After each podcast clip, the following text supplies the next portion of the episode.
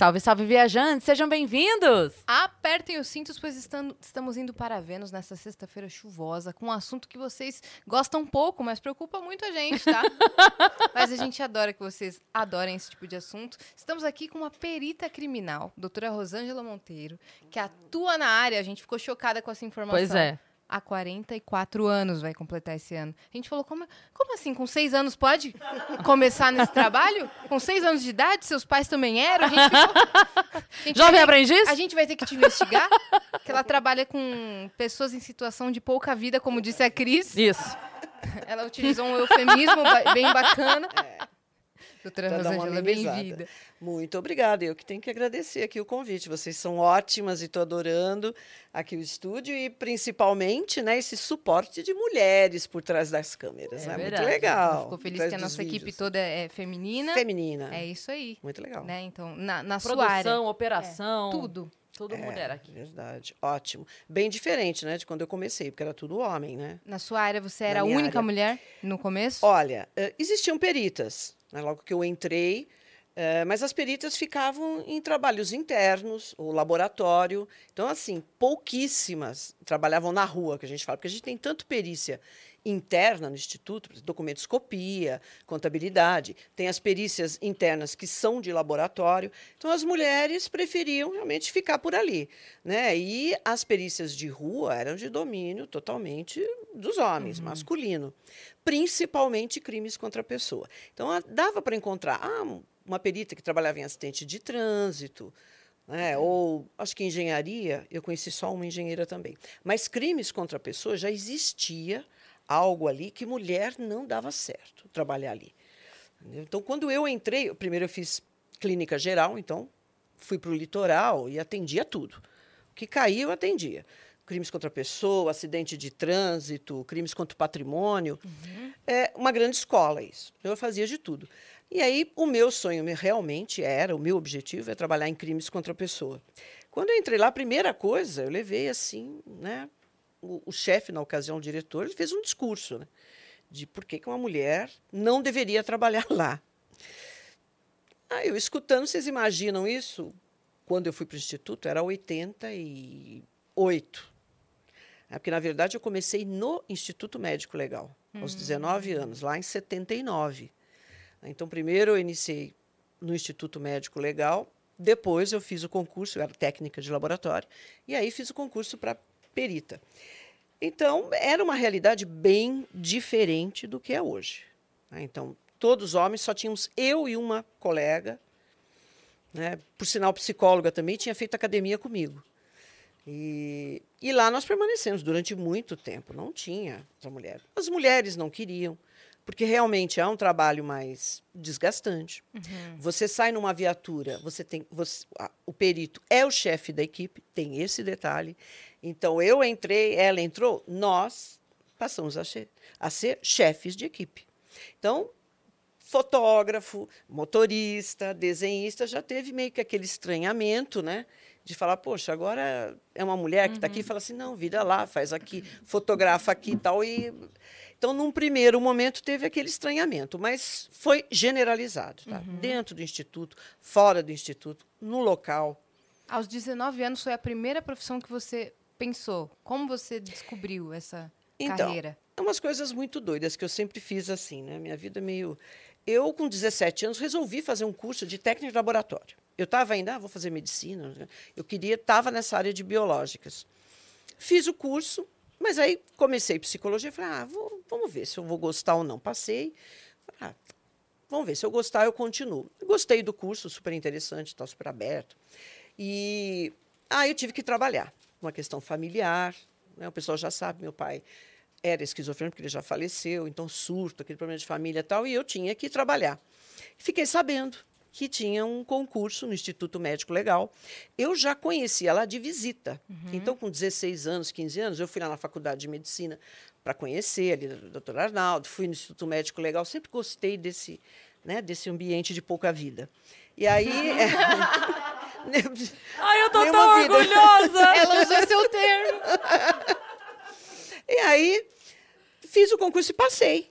Né? Então, meu primeiro contato realmente com essa área forense foi no, No. Instituto Médico Legal.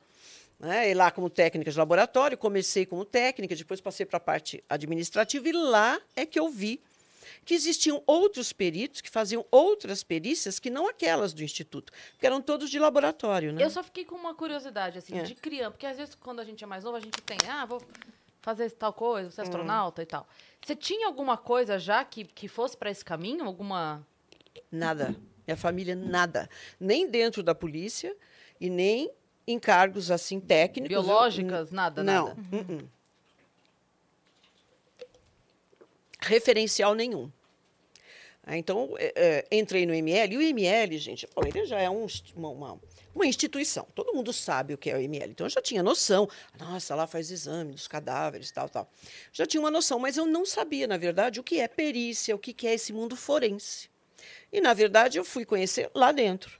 né? Então, existiam peritos, mas eram todos da área de laboratório, porque lá era toxicologia, então exame de dosagem alcoólica, exame de vísceras para venenos, tal, era tudo concentrado ali. E era, assim, um outro mundo. Né? Só existia um Instituto Médico Legal para atender São Paulo todinho. né? Hoje a gente tem postos, já tem umas coisas diferentes, os peritos saíram de lá, tem alguns que, que ficam, tem outros que já estão né, na sede, mas esses peritos de laboratório estavam praticamente todos lá. E lá dentro, olhando processo, eu falei, pô, mas que negócio legal isso aqui. Tem um laudo aqui de exame de local. Então já me interessei, falei, mas aonde que, que faz isso? E aí eu percebi que existia um instituto de criminalística, que também tinha peritos e tal. E o acesso sempre por concurso público. Né? 82 eu não tive possibilidade, porque eu não tinha diploma ainda. Eu estava formada, mas não tinha diploma. Naquela ocasião, o diploma demorava e você precisa na hora para apresentar. Hoje já está diferente, né? Se você passa em concurso público, fala assim, olha, eu preciso do meu diploma, Eles você consegue. é. Sim, tem Até que porque dar. agora é, tem, você consegue acessar, né? Ah, É, Bota lá o seu fácil, número gente. de aluno, Ah, já tem lá o- sim, a já tem declaração. tudo. Claro, é, é outra história, né? E aí realmente falei, não, é isso que eu quero para minha vida. E aí quero trabalhar lá, em crimes contra a pessoa. E aí, em 86, eu consegui, passei no concurso. Aí você tem que fazer um curso. né? Você é- é obrigado, não é a tua formação superior, tua formação acadêmica que te torna perito, te prepara para isso. Você tem que fazer um curso técnico profissionalizante. Como é que é o curso? É, bom, é um curso eh, de ciências forenses, onde você tem cerca de 30 matérias, que vai te dar o enfoque forense. Porque quando você está na faculdade, é uma coisa tão restrita. Hoje já está muito diferente, mas você imagina isso lá na década de 80. Nunca tinha ouvido falar, né? Então, Esse lá, curso é só, é tipo, é dentro, é para quem já passou no concurso? Sim, é para quem é uma fase do concurso. Você tem que passar no concurso. Na minha época, teve prova escrita e oral. É um vestibular. né? E você tem que ser aprovado. Aprovou, você tem que ir para o curso. O curso também, ele é eliminatório. Você tem que passar Ah, em entendi. todas Não, eu essas achei que era matérias. um curso, tipo, era... Não, é porque eu tô faço perguntando antes. porque minha filha está se formando em psicologia e ela tem É. muito interesse na área Ah, forense. sim. E eu tava pensando assim, se esse curso ela poderia fazer. Não, só para quem está na fase do concurso. Então, hoje, o que, que aconteceu? Isso expandiu. Com essa história, esse interesse pelas áreas forenses, tem muito, muita instituição dando curso de investigação criminal, de perícia saber se é criminal. a dela. Para saber se é dela. Não forma perito criminal. Perito criminal é só através de concurso. E aí, esse curso ele tem cerca de 30 matérias. Vai desde medicina legal, psicologia, física forense, engenharia legal. Você, em princípio, tem que sair dali. Na ocasião, o meu curso demorou um ano, um ano e meio, quase integral. Eu fiz na academia de polícia. Aqui em São Paulo, você faz na academia de polícia. E tem defesa pessoal, armamento e tiro, porque nós somos policiais. É. Né? Em alguns estados, a perícia sempre foi assim desligada da polícia, mas são poucos. Então, na verdade, é uma polícia científica, mas você tem poder de polícia, você tem que sair de viatura. Se acontecer qualquer coisa na rua, você tem que dar um jeito. Você não pode falar assim, ah, eu sou perito criminal, né? eu só vou lá no local. Não. É ainda mais há 40 anos atrás. Porque a gente saía com a viatura, o pessoal nem sabia o que era perícia. Via lá uma viatura preto e branco, fazia só, você tinha que parar. Sim. É. Né? O que eu socorri de gente atropelada não tinha eh, resgate, gente, para vocês terem uma ideia. Então era a polícia que fazia isso. Ah, minha mulher está tendo um bebê. a gente tinha que pôr dentro da viatura correr. Eram umas coisas assim, ó, o bêbado, ele caiu ali, está ferido. Então você tem que ter esse preparo para encarar uma situação dessa. Mesmo que não seja a sua função Mesmo- principal. né, é, mesmo que não seja a sua função. principal. Então você tem todas essas matérias, armamento e tiro, você tem que saber mexer com uma arma. Eu nunca tinha pego numa arma de fogo, entendeu? Mas peguei e falei, gente, eu estou no lugar certo. Isso aqui ainda fui bem, porque eu nem sabia. Eu falei, será que eu atiro, não atiro? E o professor lá, lá, lá, lá. quando eu comecei a explorar, ele falou assim, você já fez curso de tiro? Eu falei, não, nunca. Eu falei, meu, ai, que legal. Foi bem pra Eu achei, é, esse lado da polícia pegou bastante. Eu acho interessantíssimo o trabalho da polícia quando ele é bem feito. Essa parte de polícia mesmo, de investigação, de ir atrás. Né? E aí você tem que ser aprovado. Fui aprovada e, na ocasião, os diretores lá tal do instituto achavam que a gente tinha que ir para o litoral, para o interior e fazer uma clínica geral para depois vir para São Paulo. Eu fui para o litoral, eu pude escolher. Eu fui para o litoral pela classificação e tal. E lá eu fiz clínica geral. Fiquei, acho que quase um ano. né? Eu atendia de Praia Grande a divisa com registro. Meu Deus. Era né? Rádio. ah, Não, a- aliás, a nossa viatura nem tinha rádio. Então, eu estava lá na divisa de registro, fazia um caso, voltava para a base e tinha dado outro caso lá. Eu tinha que pegar, voltar. Um grande aprendizado também, né? Agora ela iria de bicicleta. É verdade. É, até. Você sabe que, olha, no início, nós tínhamos um fotógrafo, o Paulex. Ele mora em Santos. Ele vinha de Santos lá para o Instituto de Bicicleta. Uhum. Incrível. A gente um foi bem. Santos e a gente ficou chocada com A o quantidade de Quantidade. de bicicleta. É. E ninguém se bate. ali. Eu, eu brinquei com a Yas, é. falei, não, não é possível, isso aqui é figurante. Eles estão dando a volta ali, estão voltando. não É, é mas possível era- que tenha tanta gente de Sim. bicicleta. É. E esse colega, nossa, ele vinha de bicicleta. Era algo assim, não, tá como, não era como, como é hoje, né? Sim. Mas ele, ele vinha. Então é isso, você tem que fazer esse curso e você tem que ser aprovado. Infelizmente, eu tive colegas lá de classe que não conseguiram ser aprovados, não adianta. né? E, e hoje continua mais ou menos esse esquema. Você tem que passar no concurso e depois fazer esse curso. Isso que vai te preparar. Em princípio, esse curso te prepara para atuar em qualquer área, à exceção de contabilidade e engenharia, que tem que ser é, o perito com formação específica em contabilidade e engenharia. Do resto, você pode trabalhar, ah, eu sou psicóloga, posso fazer exame em laboratório? Pode. Eu não vou fazer os exames mais específicos, mas aqueles mais genéricos, de pura constatação, faz. Eu estou preparada para isso. Eu fazia no interior. Vinham os kits e a gente fazia para droga, para sangue, né, genérico, específico, nós tínhamos que fazer. Claro que, se você puder orientar, pô, você é formado em biologia, é legal você trabalhar no núcleo de biologia. Porque além de fazer o caso mais corriqueiro, mais simples, você tem possibilidade de desenvolver técnicas, né? De uma série de coisas. Vai ter um olhar mais apurado porque Sim, tem o porque tem uma formação. Exato, né? E rua pode ser qualquer formação, contanto que você goste. né? Porque a pessoa, às vezes, se ilude. Tá? Então, depois do caso Isabela, houve, assim, uma explosão, né? Todo mundo queria ser perito criminal. Isabela Nardoni. Isabela Nardoni, é. Teve, assim, uma procura Por que é você impressionante. acha? Porque marcou demais. Foi um caso que foi um divisor de águas mesmo. Foi Ah, inclusive caso, na né? perícia foi um dos casos, né? Foi um divisor de águas em todos os sentidos, inclusive na perícia. Porque outros estados tinham uma série de carências. Como isso apareceu e falou, olha, quem resolveu o caso foi a perícia. Porque até então, você vê, isso foi em 2008, né? as pessoas não tinham muita noção. Então a população começou a, a se tocar. Né? E foi assim muito interessante, porque termos que a gente usa muito específicos na perícia, as pessoas começaram a falar. Né? Então, e- o caso Isabela, ele, na verdade, ele durou dois anos, porque 2008, até o julgamento, eu estava lá respondendo quesito, fazendo não sei o que e tal. E quando eu saía, Você, vamos, só pra gente falar Sim. um pouquinho. Você recebeu esse caso cru, é isso? Você Sim. recebeu assim pra. Tá aqui, É. aconteceu isso. Como é que foi o seu olhar no primeiro momento? Que, que- Então, como é que era a estrutura do núcleo? Isso já foi em 2008, já tem um bom tempo né, que eu era perita. Na ocasião, eu era assistente técnica da diretoria. Então, eu ficava lá dando suporte para o pessoal que faz peça de exame, para o pessoal que faz reprodução, para o pessoal do plantão precisava. Tal.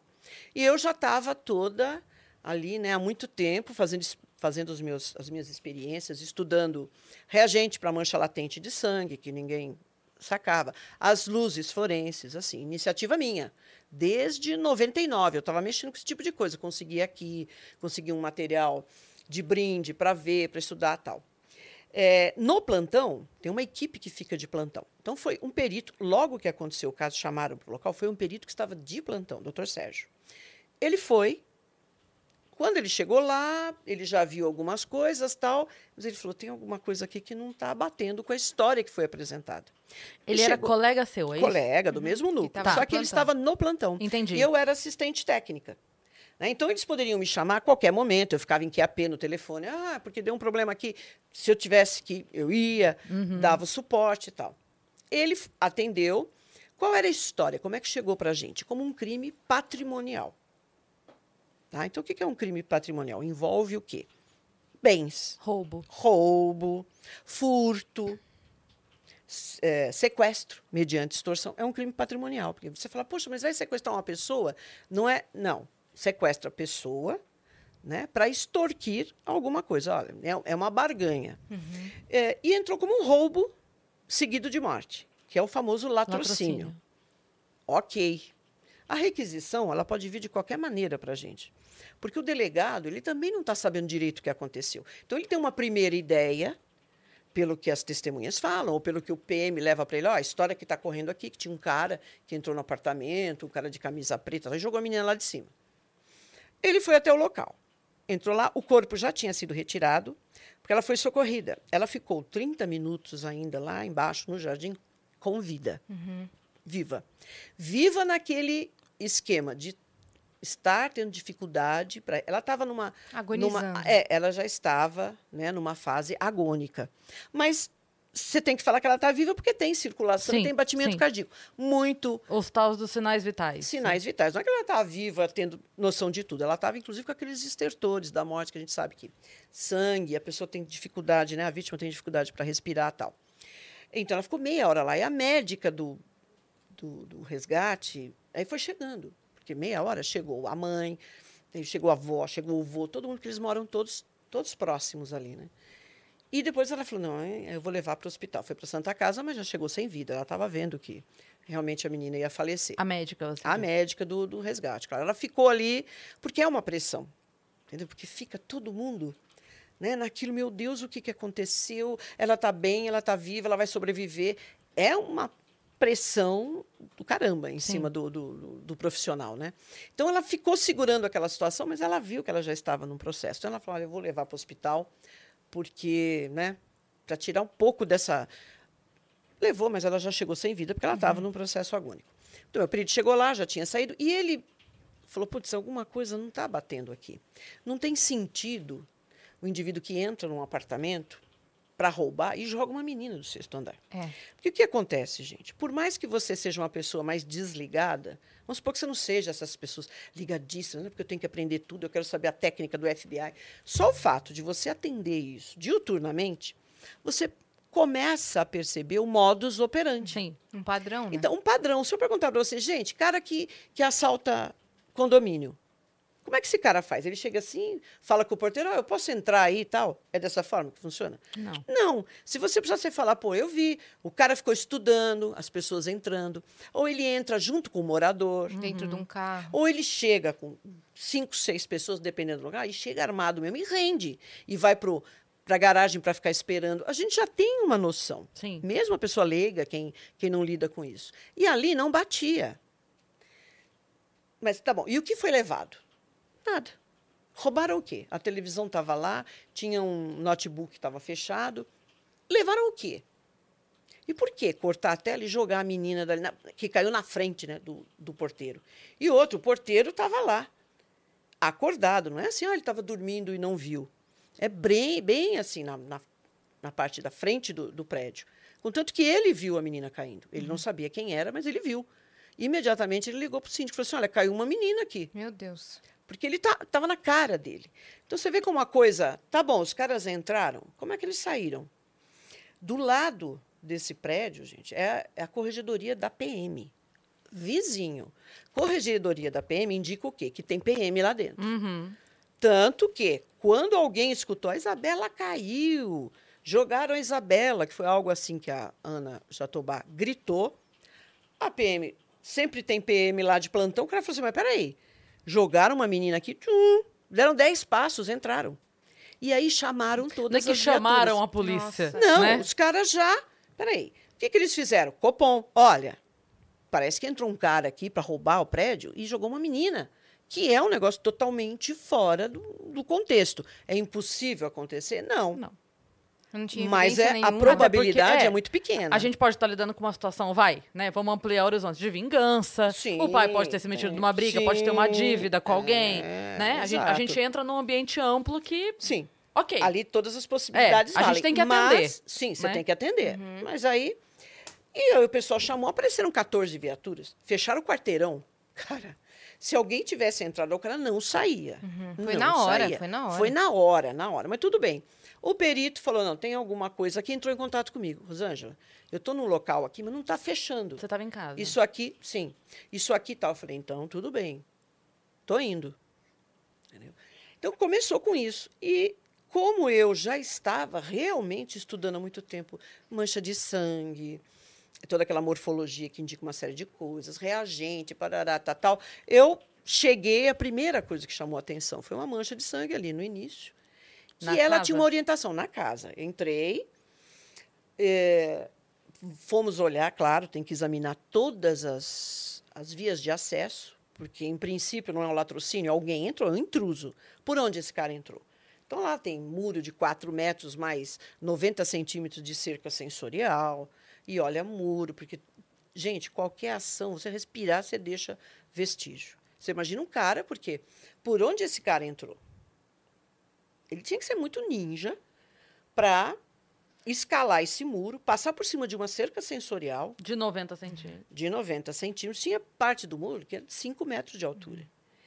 Pra entrar no Então- apartamento não levar nada. Não, e por que o apartamento tela. 62? Por que não o 31, 34? Justamente com uma menina. Tudo bem, mas é a nossa função. Então, assim, isso, eu passei a noite esquadrinhando aquilo. Todas as áreas, todas as portas, entendeu? Como é que. eh, por onde que ele poderia, vestígio, impressão digital, a própria porta. Quando chegou lá, a porta estava aberta, com a chave na fechadura. Quando você É chegou. Sim, sim, é. Quando o perito chegou, já ah, estava tá. assim. aham. Então, nós até fizemos a fotografia para mostrar que a chave estava inserida na fechadura. Não teve ali. A chave era mesmo a chave original, não era micha, não era chave falsa nem nada, era do Alexandre. Já pegou lado de ali. dentro ou de fora a chave? A chave estava para o lado de fora da porta. né? Então, mostrando que ele abriu, porque a história era essa. Nós chegamos, as crianças estavam dormindo. Então, ele sobe, o Alexandre, com a Isabela, pega no colo e deixa as outras lá dentro. Sobe, abre a porta, tá, tá, tá, deixa a menina no quarto dela, que ela tinha um quarto ali na casa, volta, tranca e desce. Na versão deles é assim, ele desce e não pega as outras crianças. Ele tem que ficar dentro do carro porque chegou um vizinho com o som muito alto e ali ele ficou 20 minutos, até porque ele não queria sair que as crianças iam acordar porque já estava o dia todo aquela perturbação, né? Então ele ficou ali 20 minutos, quando o vizinho desligou o som tal, eles pegaram as outras duas crianças e quando ele chegou, a porta estava fechada. Não estava aberta. Ele abriu, ele entrou, o que chamou a atenção é que no quarto da Isabela a luz estava acesa. Versão deles. Ah, eu não deixei aceso. Aí ele foi no quarto, viu que ela não estava, ele foi procurar no quarto deles, olhou embaixo da cama, tal, nada, até que ele foi no quarto dos meninos. Os meninos, eles dormiam nessas camas de eh, tipo box, assim, mas estavam juntas, assim, encostadas, e encostado tudo na parede. E ele foi lá e viu o corte. Isso é a versão dele. Ele pega, ele está com um bebê no colo, menorzinho, ele olha pelo buraco e vê a Isabela lá embaixo. E aí eles descem, todos, desce a família toda para ver, e a menina está assim. E eles alegam que viram um cara de camiseta preta andando, que possivelmente foi ele que jogou, porque ele deve ter vindo roubar. É essa a história, ponto. Aí você chega lá, o perito, quer dizer, para o perito pode ser uma pode parecer o que eu vou falar, uma coisa assim muito, nossa, que frieza tal. Mas para nós tanto faz, para o perito. Porque eu tenho que examinar os vestígios que estão ali. Se aquele vestígio contar para mim que foi o pai e a madrasta, ok. Se contar para mim que foi um cara que entrou realmente, eu consigo encontrar, ok também. Porque essa posição de distanciamento me permite né, é, examinar cientificamente aquilo. Eu não posso ter envolvimento. Então, para o perito, não tem assim, ah, porque eu queria mesmo que fosse falando. Não. Tanto faz. Pode chegar qualquer versão para vocês. Qualquer versão, Sim. contanto que ela esteja ali correta e eu consiga oferecer uma dinâmica. Sim. Então não teve assim, nossa, agora então eu vou ferrar porque a madrasta, porque o pai. Não, eu nem sabia que era isso. A gente não sabia de princípio, porque a requisição tinha três linhas: exame no local onde o indivíduo entrou e jogou a menina pela janela, no roubo. Era isso que tinha. Eu não sabia se era madrasta, se era pai, se era padrasto. Não dá para você saber, porque você vai direto para o local. E aí realmente começou. É, o que pegou ali para mim, que, claro, a história já não estava batendo, estava muito quadrado, cheio de arestas, né? Porque com isso. Cadê o, o roubo? Você Cadê ia comentar peças? que chamou a atenção uma mancha de sangue na a entrada. mancha na entrada. Por quê? A morfologia da mancha, a forma dela, ela me diz a altura que ela foi projetada, ela me diz a orientação foi de fora para dentro, de dentro para fora, a velocidade, se aquilo, se aquelas gotas foram produzidas com alguém correndo, se ela foi produzida com alguém andando, eu consigo ver isso pelo ângulo, pelo formato da, da mancha. E ali, perto da porta, eu já identifiquei umas manchas que me diziam justamente, ó, a orientação é de fora para dentro, não é de dentro para fora. Né? Então, essa, a vítima, ela já entrou Sangrando. sangrando. tá? E assim, difícil de, de olhar, porque era um piso desses de laminado, mas todo cheio de manchinha. Ele não era um padrão liso, sabe? Então, eh, era fácil você se confundir ali. Se aquilo era mancha, se era do, do piso. E ali também uma camada mesmo de, de sujeira, né? Que estava na casa, assim. Isso foi, foi bem interessante de você verificar. Uma casa, assim, totalmente de ponta cabeça. Né? Então, muita roupa espalhada, coisa em cima da mesa tal, que não era característico de busca. Isso também a gente tem que observar. Porque quando você vê, pô, os caras entraram na minha casa, você chega lá, o que, que você vai encontrar? Gaveta toda revirada. Porque o cara quer procurar onde ele guardou dinheiro, joia, objetos que tenham interesse, celular, qualquer coisa. Então, ele, isso Teoricamente, se o cara tivesse escolhido este apartamento, é porque sabia de alguma coisa. Muito provavelmente, porque você não chega e fala assim, ah, eu vou lá no 63, Uhum. né? ou vou no 62. Você tem que ter algum tipo de informação. Sim. E não tinha aspecto de busca. Isso foi uma das coisas que, eu, que a gente coloca no laudo. Porque quem está vendo a fotografia, o juiz, ele pode ir lá e falar assim, mas isso aqui que foi o ladrão que fez, que estava buscando as coisas e deixou uma bagunça? Então, o perito ele tem que falar, olha, isso aqui não é busca. Isso aqui é característico do hábito rotineiro dessa família. Eu não falo se isso é bom, puta, que família porca, meu, não limpa nem o chão. Eu não vou, eu não vou dar juízo de valor. Eu não estou, mas eu tenho que falar. Isso o que aqui você encontrou. é corresponde a um hábito rotineiro. Não é algo de momento. Porque às vezes você chega numa casa, você vê, porque casa tem que ter vida, né? Uhum. Se você chega também numa casa absolutamente arrumada, não tem uma poeira. Um Foi negócio o caso você falar, pera um da pouquinho. Wolverstoffen, né? Exato. Que era Entendeu? uma casa. Pois é. Assim, absolutamente, porque tudo bem que você gosta de um ambiente clean e tal, mas ela tem, ela tem que demonstrar vida. Tem gente ali vivendo. Agora, uma casa assim, né? Também não é. Também tem alguma coisa. Ou alguém se preocupou em limpar e ordenar tudo isso, ou essa família tem uma dinâmica né, muito, vamos dizer assim, espartana, alguma coisa, mas isso eu já estou divagando, eu entro para uma área subjetiva. Perito não entra.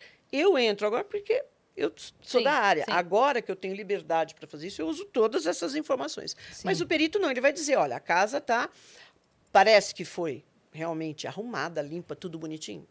Sim. Então alguém se preocupou. Para quê? Para levar a polícia, o perito a erro. Porque tem gente que faz isso. É, e isso foi muito questionado. Nossa, eu passei dois anos recebendo quesito. Como que você. Ué, mas é. Ali é o hábito rotineiro. Eu não tô, eu não tô fazendo um comentário ali moral. Eu não estou com nenhum julgamento moral da família. Pô, essa mulher não lava louça. Ela deve estar aqui sem limpar essa cozinha desde que ela mudou para cá. Porque como é que você percebe que aquilo é rotineiro?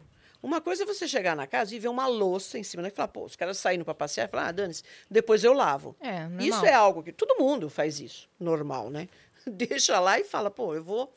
Ali não.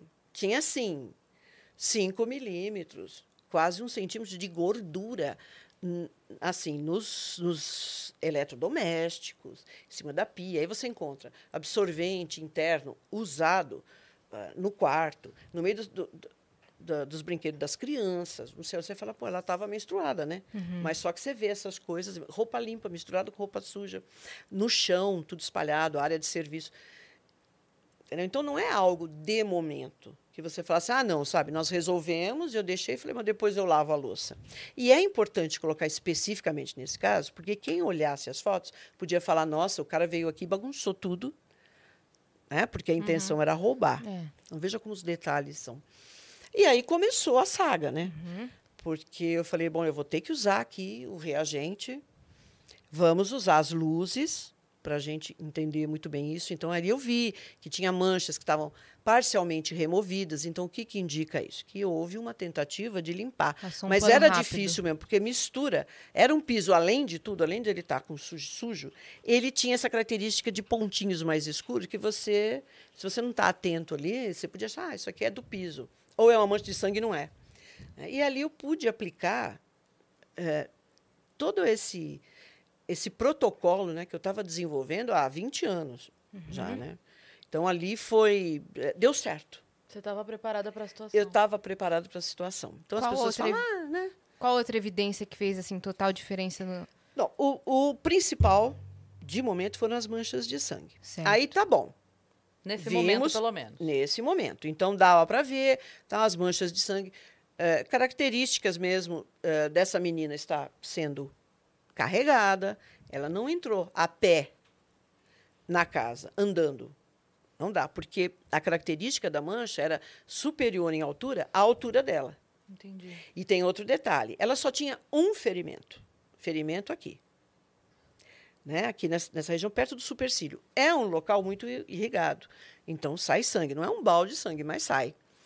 Para que acontecesse aquele tipo de mancha, ela não poderia estar em pé com a cabeça correta. Porque o que acontece? Sangra, o sangue escorre e é absorvido pela roupa. Ele não vai gotejar. É diferente de você ter um ferimento aqui que você está assim e o sangue está gotejando.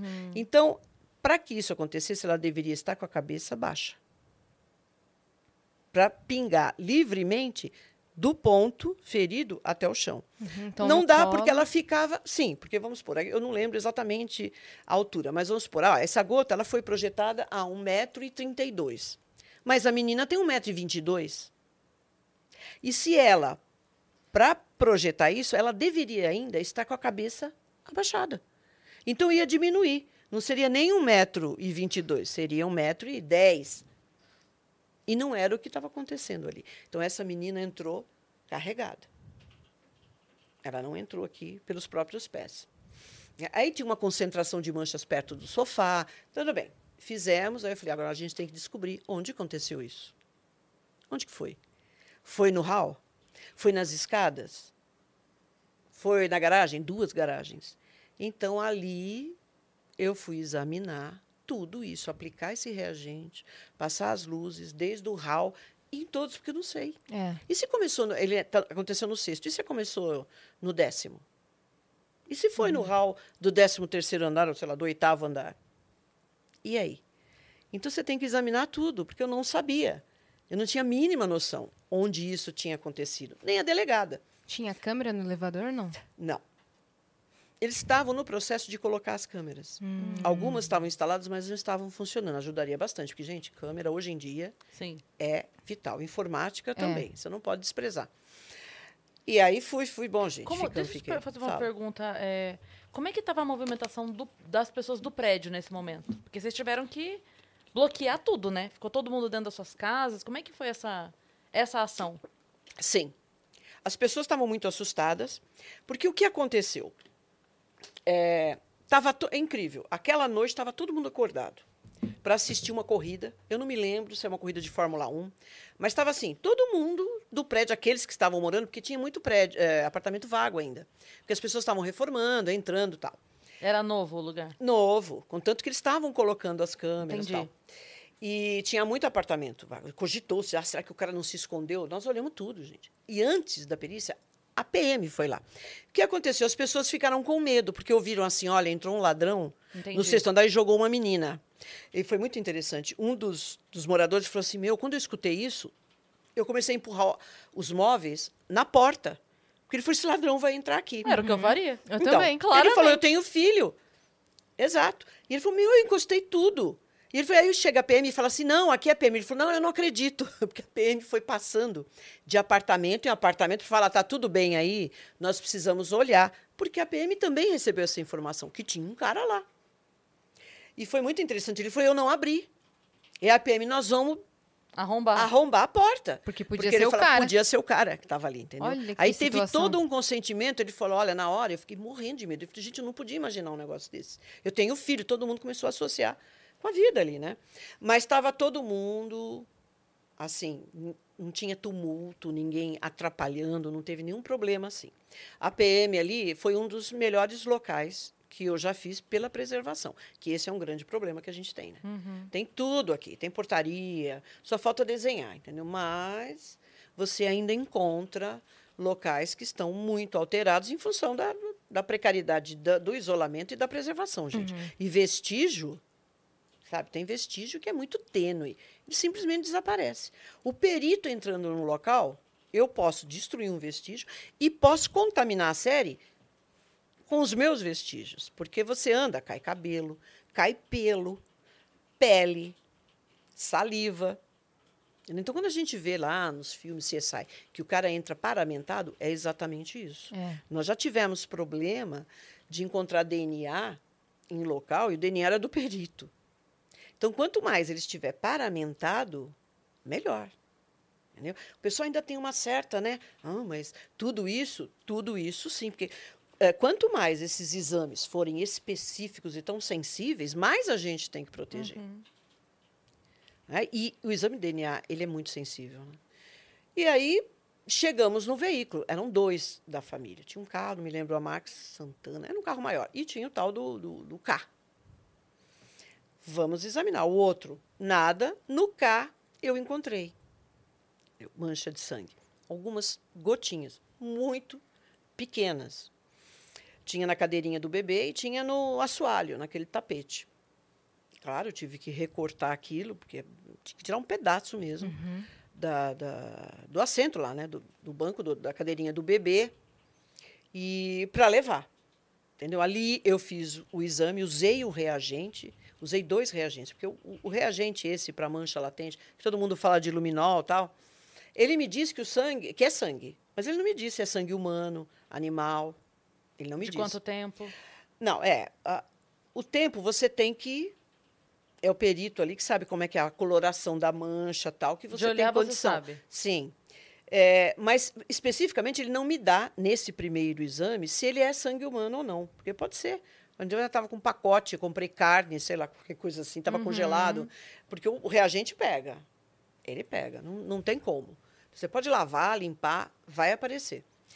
Mas eu tinha um reagente que é complementar desse. Ele me disse se é sangue humano ou não. Então ali eu constatei, é sangue humano.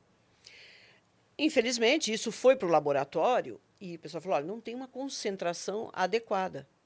Porque precisa de concentração, não é quantidade, é uma, é uma mancha concentrada. Porque o nosso DNA aqui ele é genômico, é do núcleo, então precisa ter concentração. E às vezes as pessoas falam: poxa, mas eu tenho uma mancha enorme aqui, mas ela está diluída, porque jogaram água. Não adianta nada. Agora você imagina um local que já foi parcialmente limpo. Eu jogo um reagente Foi só uma gotinha. vai vai dissolver mais ainda. Uhum. Mas aí são os limites que a gente tem. Aí o laboratório falou: olha, não dá, não apareceu, mas a é gente viu uma parte né, do exame de DNA que está batendo com o da Isabela, mas não dá porque a gente não tem o suficiente.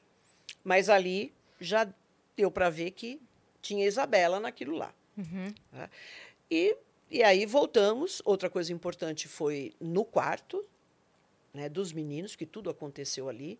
Então, ali tem manchas, deu para ver que sobe na cama, escorrega. As manchas de calçado, né, que tentou subir, escorregou. Aí pisa naquele colchão mole, ah, enfiou a perna. Tudo isso eu fui estabelecendo pelas manchas de um calçado. Que calçado? 80 pares de calçado eu tive que examinar para bater.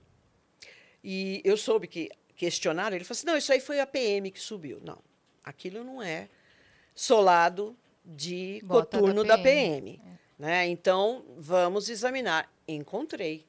Bateu com a sandália que ele estava usando. Uma sandália tipo havaiana, que ele estava usando, bateu. Inclusive, até é, essas marcas que ficam no solado, do jeito que a pessoa pisa. Porque não basta você ver o desenho. Você pega e fala assim: ah, tá. Isso aqui É o né, sapato tem até banco, é, tem até banco de dados para você levantar, né? De, de, por exemplo, a Havaiana, ela tem um, um desenho, a outra tem um desenho diferente. Está catalogado já. Está catalogado, mas isso não identifica. Você pode falar assim, olha, é uma Havaiana, mas é a que ele usava. Você precisa atentar para o desgaste que tem a sola, porque a gente tem gente que pisa para fora, tem gente que força a ponta do dedo, tem gente que força o calcanhar, tem gente que é do outro lado. Anda em X, sei lá. Exa exatamente. Né? Pé chato, É. dá um tipo de desgaste. Então tivemos que, ali, eu tive que atentar para isso, levantar esses desgastes todos com a comparação com outros calçados e deu certinho para a gente identificar que minucioso ele. é o trabalho do É. perito. É muito. Gente, se eu ficar aqui, eu vou ficar falando de Tipo, é detalhes e minucioso. detalhes e detalhes detalhes. e detalhes. Então, a coisa já estava Mas se pode falar que a gente adora. A gente, tá. Eu tô vidrada Eu já. também. Eu já mergulhei, tô, eu tô rosangelizada.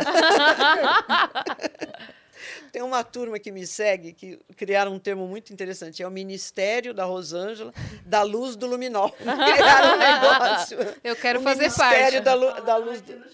Tá Já aí, falaram? né? É Estão por aí, ah, então. É incrível. É a musa do luminol. Porque esse negócio de luminol e luzes... E aí achou É, que era a então, sandália aí dele. a sim, sandália dele, sangue da Isabela, já estava lá no laboratório. Pá, já montei a dinâmica, essa menina ficou sentada. Ela só poderia estar sentada porque a mancha está diferente daquela que eu vi no início. Lá é uma projeção de 1,32m. Aqui não. Aqui essa gota, ela, ela né, caiu a 40 centímetros. Então, peraí. É da Isabela? É. Então, ela tem que estar sentada aqui. Você vê? E dá para ver a concentração. Muito bem. Aí cheguei para a delegada e falei: olha, o que eu preciso das vestes do pai e da madrasta, aí eu já sabia que tinha pai e madrasta, e as vestes da menina. Da menina veio mais rápido, porque ela foi para o IML e o IML não examina vestes. Aí, rapidamente, gente, pelo amor de Deus, me dá as vestes aqui, porque às vezes o pessoal descarta. Né? Isso é coisa de perito. Mandaram. E as vestes do pai e da mãe? Porque aqui ainda a gente tem, sabe, meio uma dificuldade com isso. Quando a gente tem crime envolvendo criança, a primeira coisa que você tem que fazer é investigar a família. Aí você descarta, se não tiver nada, e parte para outra. Porque, infelizmente, 99% dos casos de violência contra a criança é de gente próxima. Não tem como. É, e aí, eu já com as técnicas do FBI, porque eu já estava estudando tal, eu no convencimento, olha, eu preciso dessas vestes, pode ser importante. Eu poderia pegar e não ter nada. Entendeu? Você descarta que não tem nada. Nove dias se passaram. Isso para perícia, gente. Eu estava assim, sonhando Não. já com o negócio. Falei, gente, É um pesadelo isso. é um pesadelo. E eu, doutora, eu preciso dessas vestes. Sapato, bermuda, o que ele estivesse vestindo no dia e ela também. Eu preciso. Pra vocês terem ideia, gente, esse tipo de coleta você tem que botar a família, as pessoas próximas, em cima de um papel, sabe esse papel pardo, craft, sei lá, pardo? Você bota o pessoal lá e fala assim, agora você tira essa roupa aqui em cima desse papel. Tá? Então o indivíduo tira, porque no ato dele tirar, também pode cair vestígio. Então eu tenho que ter um suporte para embrulhar tudo aquilo junto. Papel com roupa e tudo. Isso não é feito aqui ainda no Brasil. Entendeu? Isso e você diz assim, deveria ter sido feito. Claro, no mundo ideal, chegou no local, aconteceu isso agora. Já Agora, troca de já, roupa aqui em sim, cima. sim. E aqui a gente vai seguir. Aqui a gente vai seguir. Entendi. Sim, nos Estados Unidos isso é tácito. Uhum. Todo mundo sabe, já sabe que é assim, e é algo que tem que se fazer. Não é que eu estou já incriminando quem está próximo da criança, mas a gente sabe que, infelizmente, Na é verdade, se a pessoa não tem culpa, ela mesmo vai querer fazer Claro, isso. né? não, eu já tiro aqui, muito bem. Eu fico Pra já lá. descartar e Então, nove seguir o dias. trabalho. Quando chegou, falei, bom, vamos ver, né? A hora que olhei a camisa dele, estava lá a tela estampada. Não Aquela sujeira da tela, que em geral fica para o lado de fora, mas ali tinha para o lado de dentro também. Aquela poeirinha com uma gordura, com, né, que fica estampada na camiseta. Muito bem, eu poderia chegar e falar assim: olha, tá aqui, né? Isso aqui são marcas da, do desenho, da tela de, de proteção da janela. Mas só isso não basta. É uma informação no vazio. Eu falei, preciso saber como essa marca foi feita. Que momento? No momento em que ele disse que estava com o bebê e olhou, foi nesse momento que, que fez as marcas? É, então, isso foi super importante. E foi interessante, porque muito provavelmente eles já estavam com advogados. Então, nesse período de nove dias, o pessoal deve ter olhado e falado assim: ah, não, não tem sangue. E na bermuda dele tinha mancha de sangue, mas estava bem difusa, sabe? Meio diluída tal. Quando eu olhei aquilo, eu falei: isso aqui não é sangue da menina. Muito difícil, porque ela não sangrou lá embaixo. E isso não tem característica, não é uma gota que caiu enquanto ele estava carregando, sabe? Uma mancha meio diluída. Falei, bom, laboratório, veja se é sangue da Isabela. Uhum. Essa é uma das coisas, da bermuda dele. E a camiseta, eu falei, bom, agora eu preciso saber. Qual o é, é momento? É Experimento. Como é que a gente faz? Bom, é, prestei atenção na mancha, o que eu vi na, na tela impressa. Desse lado direito, não tinha. Tem um espaço. Desculpa. Nesse essa mancha corria aqui e aqui na camiseta. E não aqui. Você entende? Aqui. Para fazer essa marca nesta região, teria que estar tá com o braço dessa forma. Não tem como. Tá? Mas tudo bem. O pessoal fez, foi lá, pegou a tela, nós levamos a tela, a própria tela, tal. Ah, tiraram o sangue, fizeram tudo no laboratório. Ok, agora eu vou precisar da tela com a abertura. Aí colocamos ela numa esquadria, da mesma maneira que ela estaria lá no local. Inclusive, uh, foi um, um, uma pessoa, um profissional que lida com isso, porque essas telas, eles têm um, um tira, uhum. eles estiram, é, né? Isso dá uma para ela ficar ela, estirada. Ela é desse tamanho, bota Sim, na janela, fica é, assim. ela né? tem a, eles têm até uma tipo uma carretilha que deixa uhum. ela esticadinha, ela tem que ficar. Só que aquela tela quando você dá um picote, ela Acabou. faz blum. É. Né? Então, colocamos na mesma medida da, esquadra, da esquadria da janela, fizemos a altura em que está a cama. E aí consegui um que a gente chama de modelo criminalístico. Um rapaz com a altura e o peso do Alexandre. Não posso usar a mesma camiseta, porque ela é uma peça de exame. Aquilo foi fotografado, tá, examinado, não tinha sangue na camiseta, nada. Só aquela marca. E aí fomos atrás né, de uma camiseta da mesma marca, só que eu comprei a camiseta era azul, eu comprei uma branca. Eu falei, a branca vai evidenciar. E o que eu fiz? Eu passei na tela pó de grafite. Já tinham coletado o sangue, já tinha sido fotografado. O laboratório estava com sangue, tudo bem. Para evidenciar, que eu quero ver uhum. como é que está.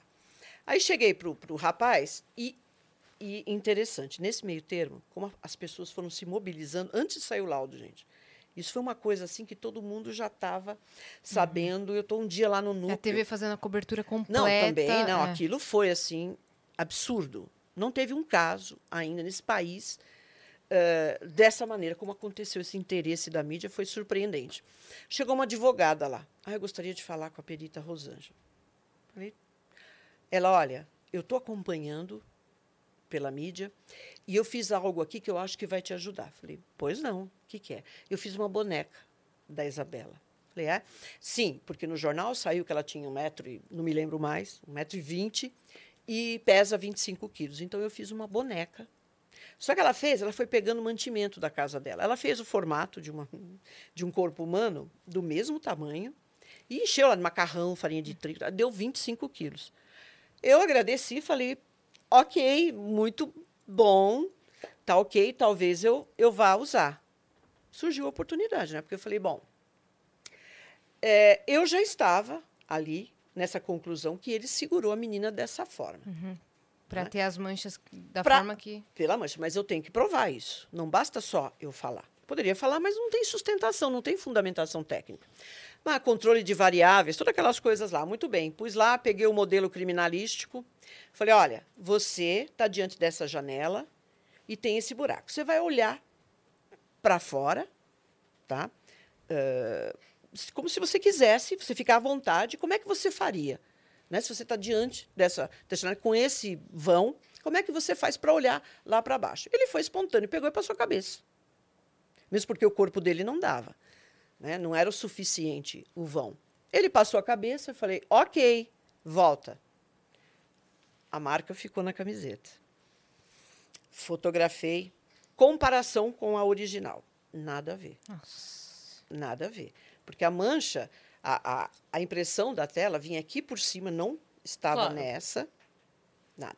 Eu falei, olha, tenta passar uma parte do corpo. Vai, vamos, vamos imaginar que você queira olhar se você consegue. Porque uma pessoa de sei lá. 90 quilos é 1,80m.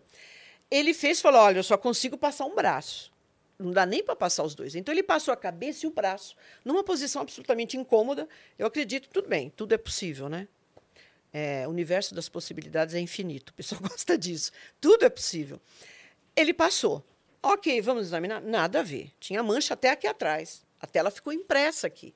Não batia. Eu falei, agora você vai fazer da maneira como eu acho e vamos ver se isso dá. Peguei, botei a boneca na mão dele. Falei, a boneca vai ser utilizada, a boneca da advogada. 25 quilos. Você vai segurar e vai nesta posição. É, aquilo contribuiu, porque o peso, você segurar 20, você pensa, assim, ah, 25 quilos não é muito. É.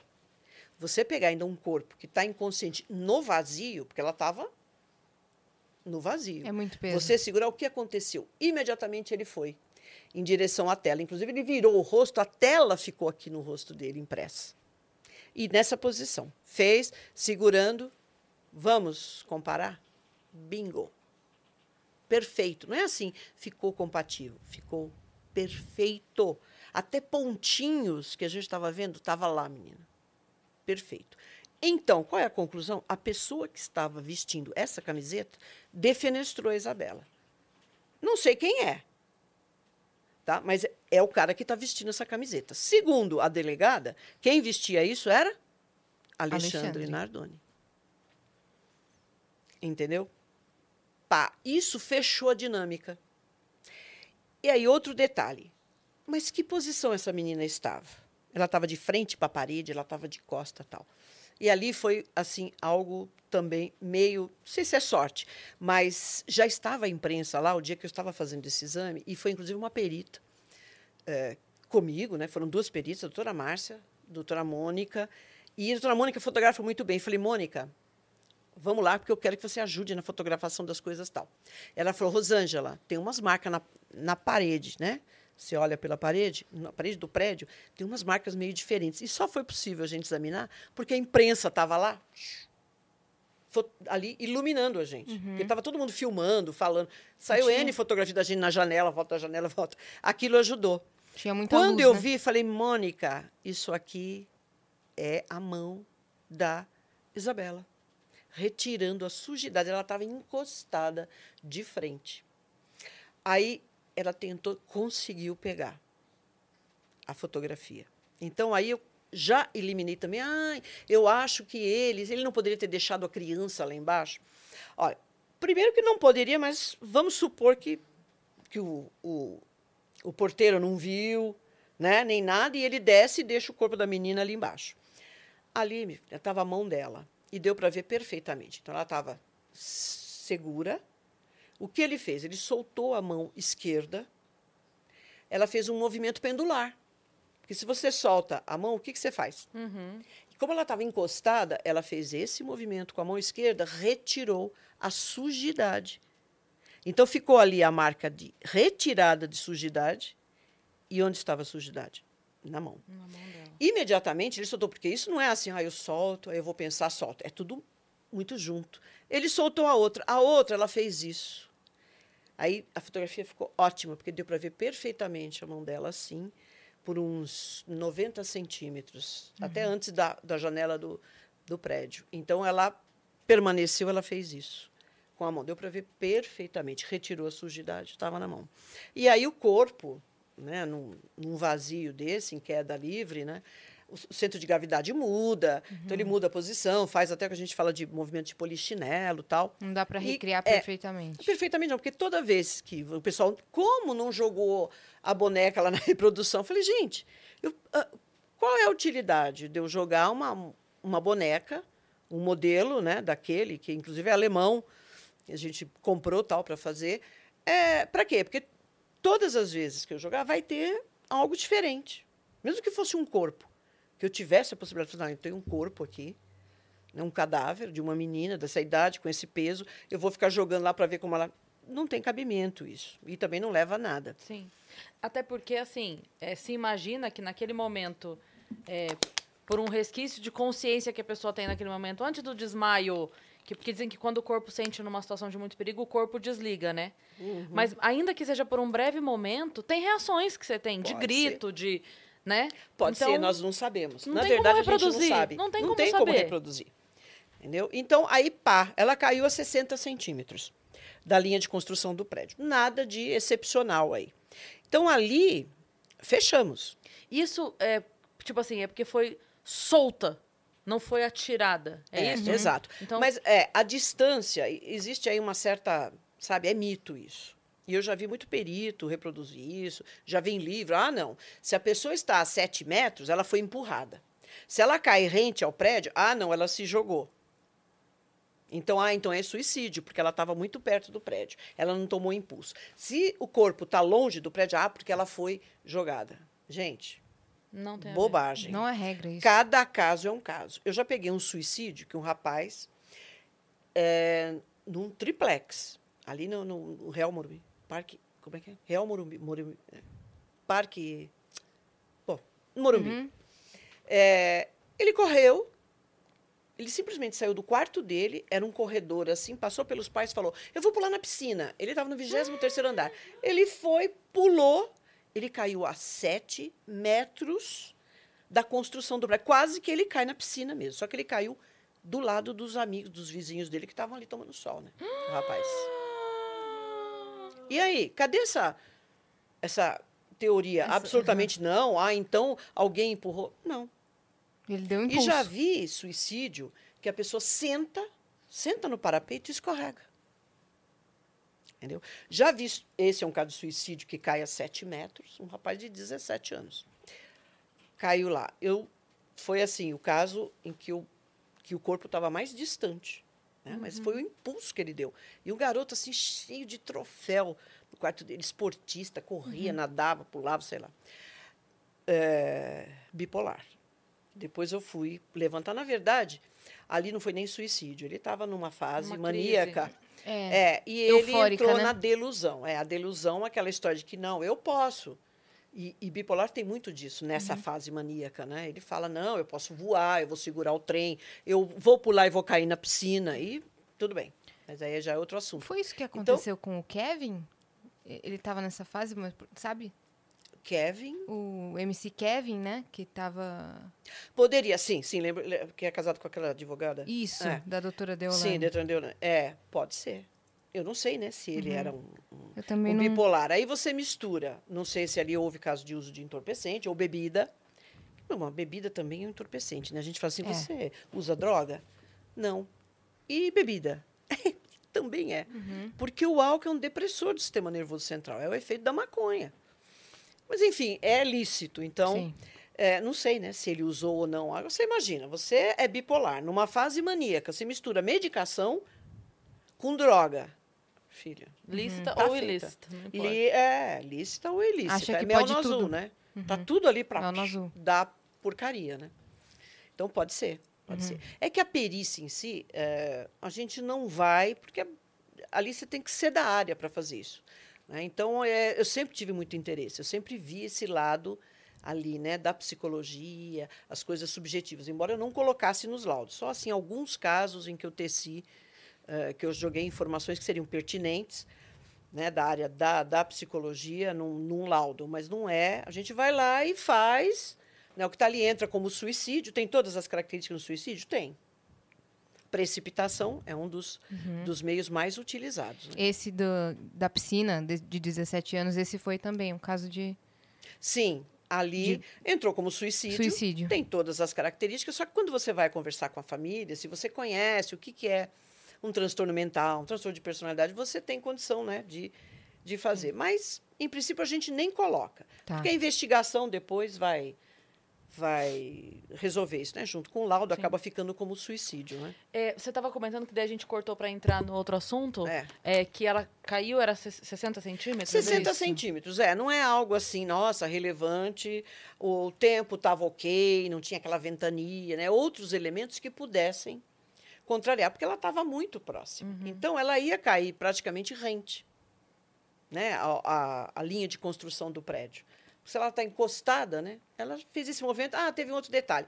Ela fez esse movimento, girou, deu para identificar isso, porque ela encostou essa lateral direita. Ela estava com uma bermuda branca na no prédio e ali a sujidade também saiu do prédio e veio para a bermuda dela. Vocês tiveram que eh, examinar todo esse, Sim. toda a lateral do prédio Sim, até. um vestígio importante desse definiu que realmente ela foi defenestrada daquele lugar, Uhum. naquela posição. A gente não pode desprezar, né? Então ali fechou o A caso. dinâmica. Foi esse teste que fechou? Esse teste da camisa e de- de- da. É, ele fechou? foi importante para a gente fechar ah, essa parte, né, de, da defenestração. Aí o que, que aconteceu? É, tinha um, um lance ali diferente. Eu recebendo a roupa, eu fui examinar as manchas de sangue que tinha na, na bermuda Ah, dela. isso. Aham. Exato. É, examinando, eu percebi que na perna. Não lembro, gente, vai. Na perna é, esquerda, ah, existiam gotas sobrepostas. Então, indicava que o ponto hemorrágico estava fixo e gotejando. No mesmo lugar. Então, no microscópio dá para você ver. Se você olha assim, você vai ver uma mancha grande, mas se você olha no microscópio, dá para ver perfeitamente as, as gotas sobrepostas. Espera aí, essa menina ela ficou, em algum momento, imóvel e gotejando, sangrando. Ela estava viva. Gotejou e na outra perna existia uma gota que mostrava, pela orientação dela, que a gota, o sentido dela era da barra da, da bermuda em direção ao cós. Poxa, como é que eu faço essa mancha? Eu tenho que estar com a perna assim. Você entende? Aqui é a barra. Se eu encontro uma gota que vem nesse sentido, eu tenho que estar sentada com essa perna fletida Ah, para gotejar e escorrer aqui. Uhum. Falei, poxa, essa menina, em algum momento, ela ficou sentada Consciente. pela altura. Ela estava viva, mas provavelmente inconsciente, Ah. porque como é que você mantém uma criança gotejando naquela posição? De jeito nenhum. Uhum. Ela não ia ficar. Você não segura ninguém. É. Ela fica imóvel aí, gotejando. Não dá. Uhum. Mas ela permaneceu. Eu não sei se dois minutos, um minuto. Ali eu não sei. Onde aconteceu isso? Perto do sofá. Onde existiam outras manchas. Então, ali ela se movimentou, foi colocada ali, ela virou a cabeça para um lado, ficou, e ali ficou gotejando. Muito bem.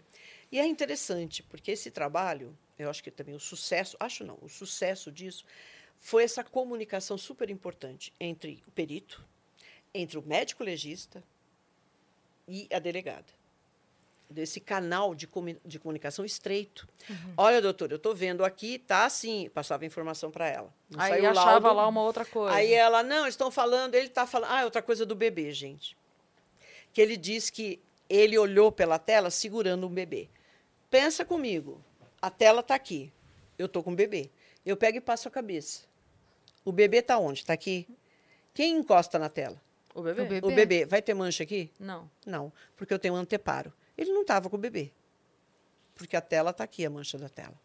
Então, você vê como você vai demolindo, né?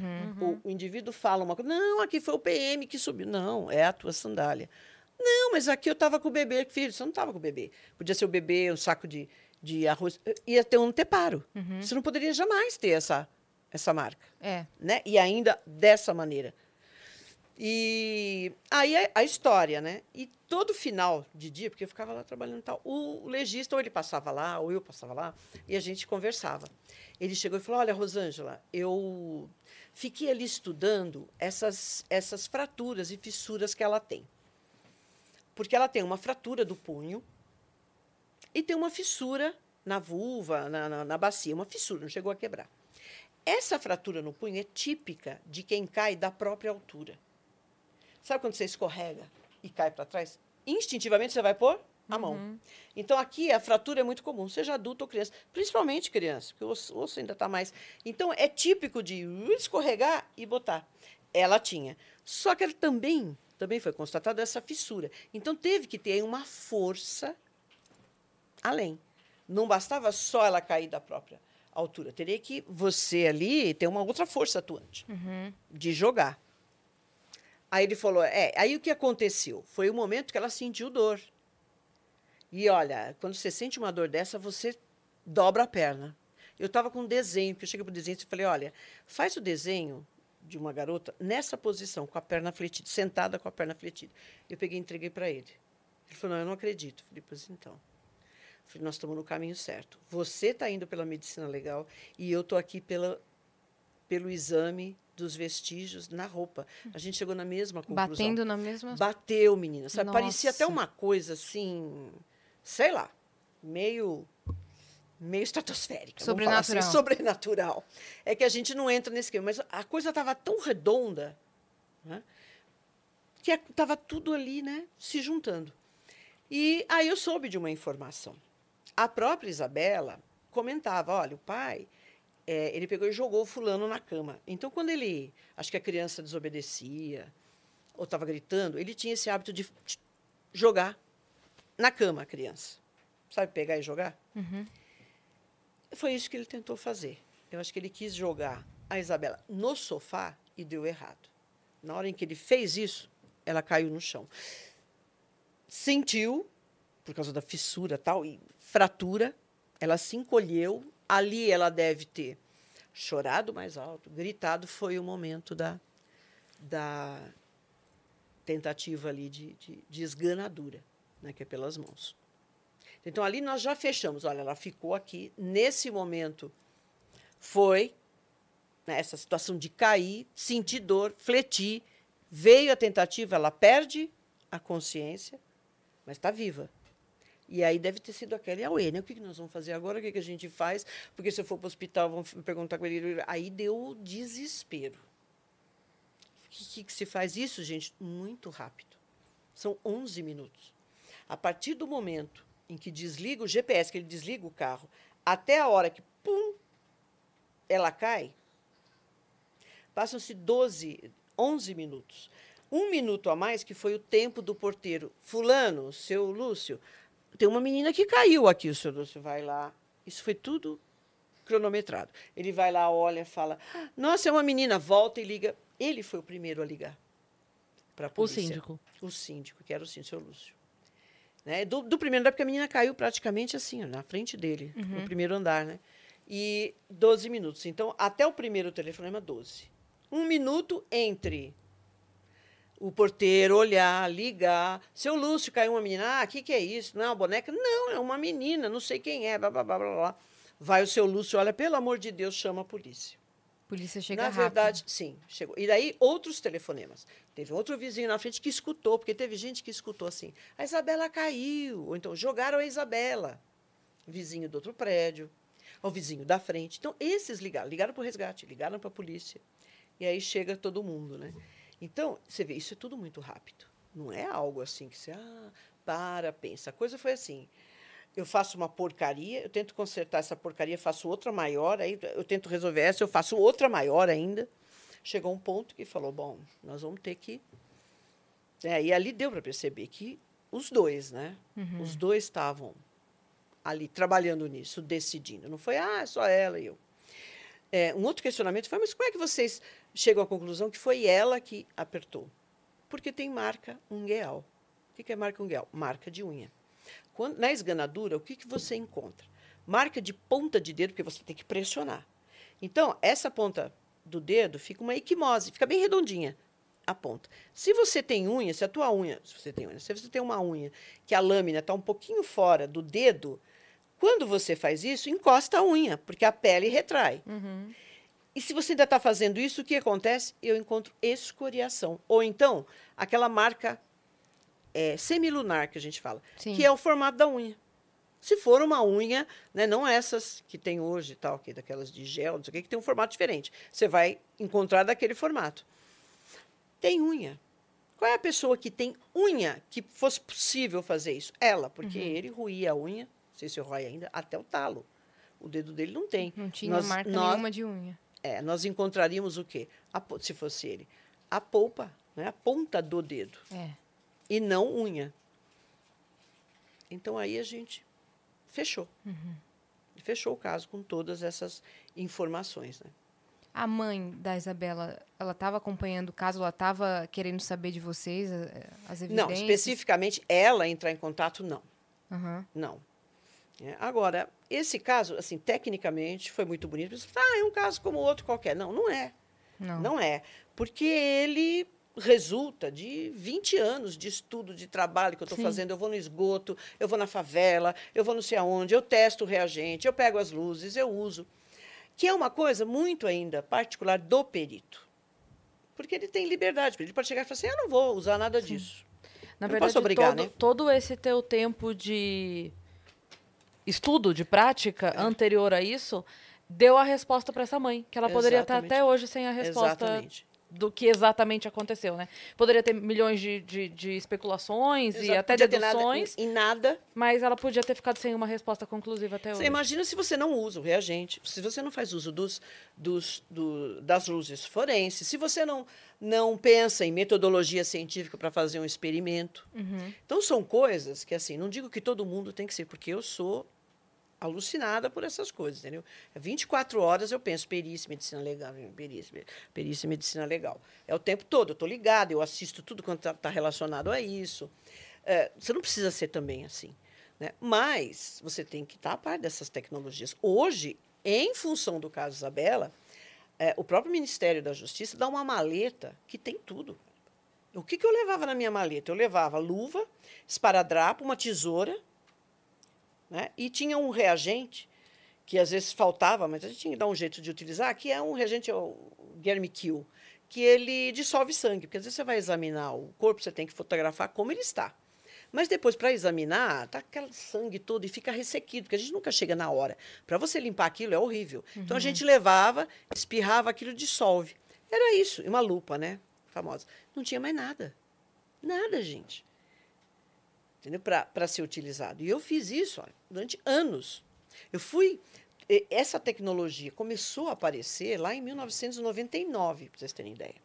Quando eu fiz, eu organizei um congresso aqui em São Paulo, eu já tive contato com uma tecnologia diferente de levantamento de impressão, com o cianocrilato, com o pincel magnético. Não tinha, até consegui uns kits. Quem participou do, do congresso recebeu aqueles kits. Nós não tínhamos nada disso. Entendeu? Em 99, eu era já, eu fui presidente da Associação Brasileira de Criminalística. Eh, Quando eu realizei o congresso, eu fui eleita. 99, era 97 ou 99, dois anos.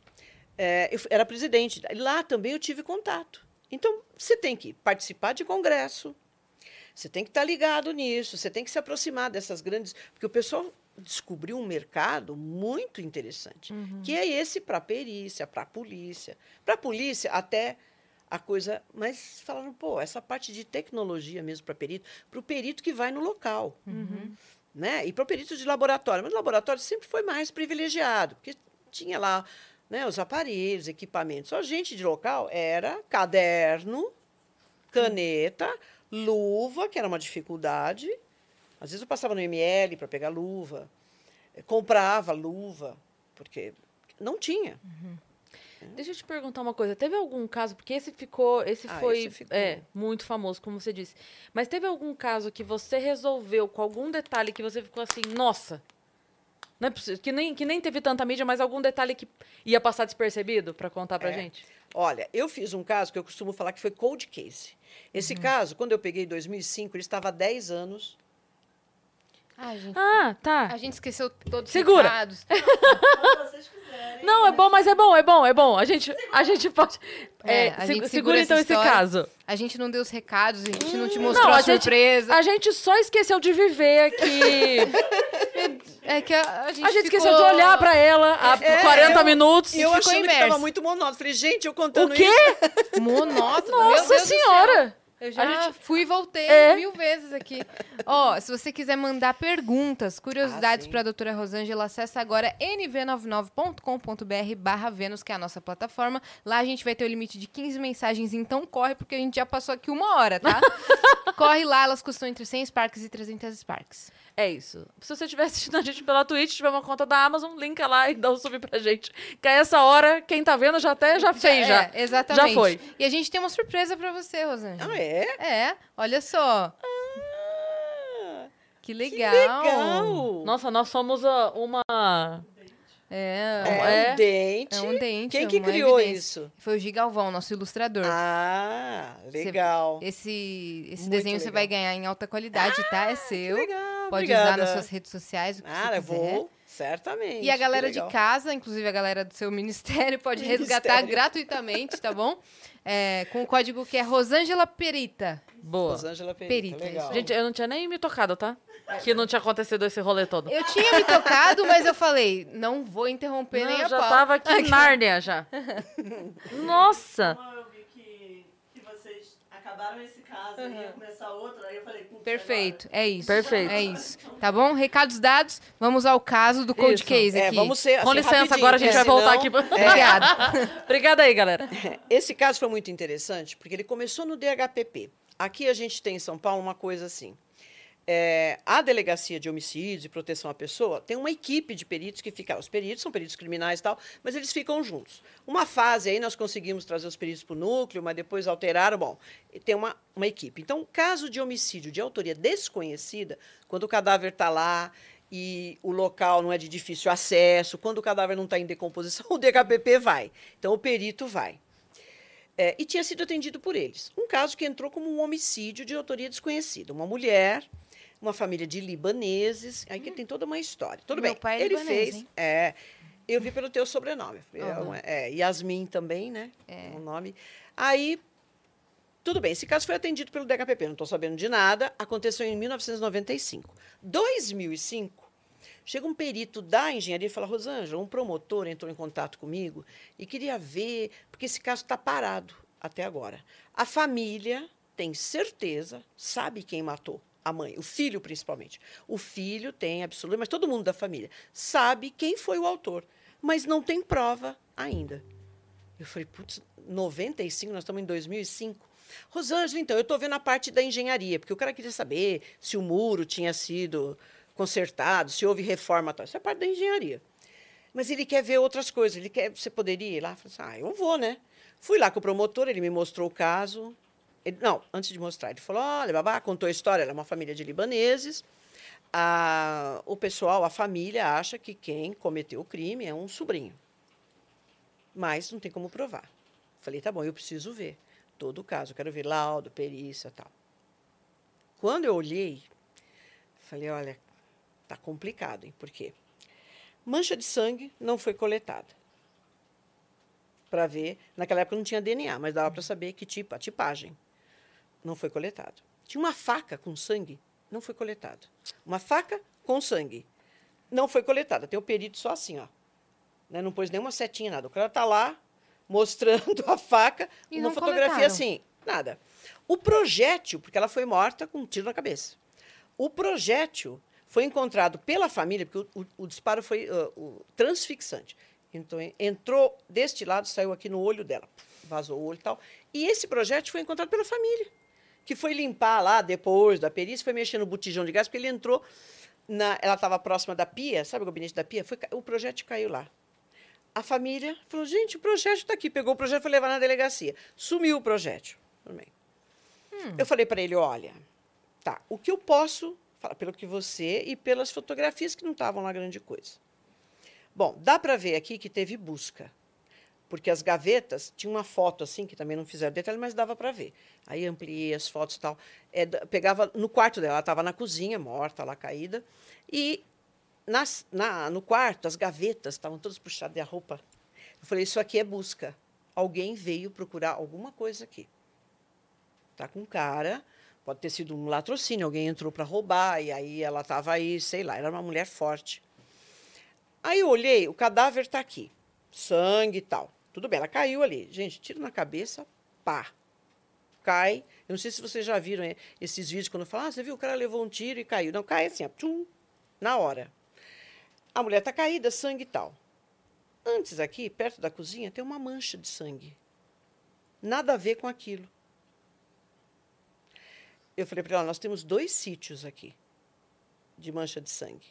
O senhor percebe que tem uma mancha de sangue aqui que não tem relação com aquele lá? O que tem mancha de ligação aqui, lá? Não.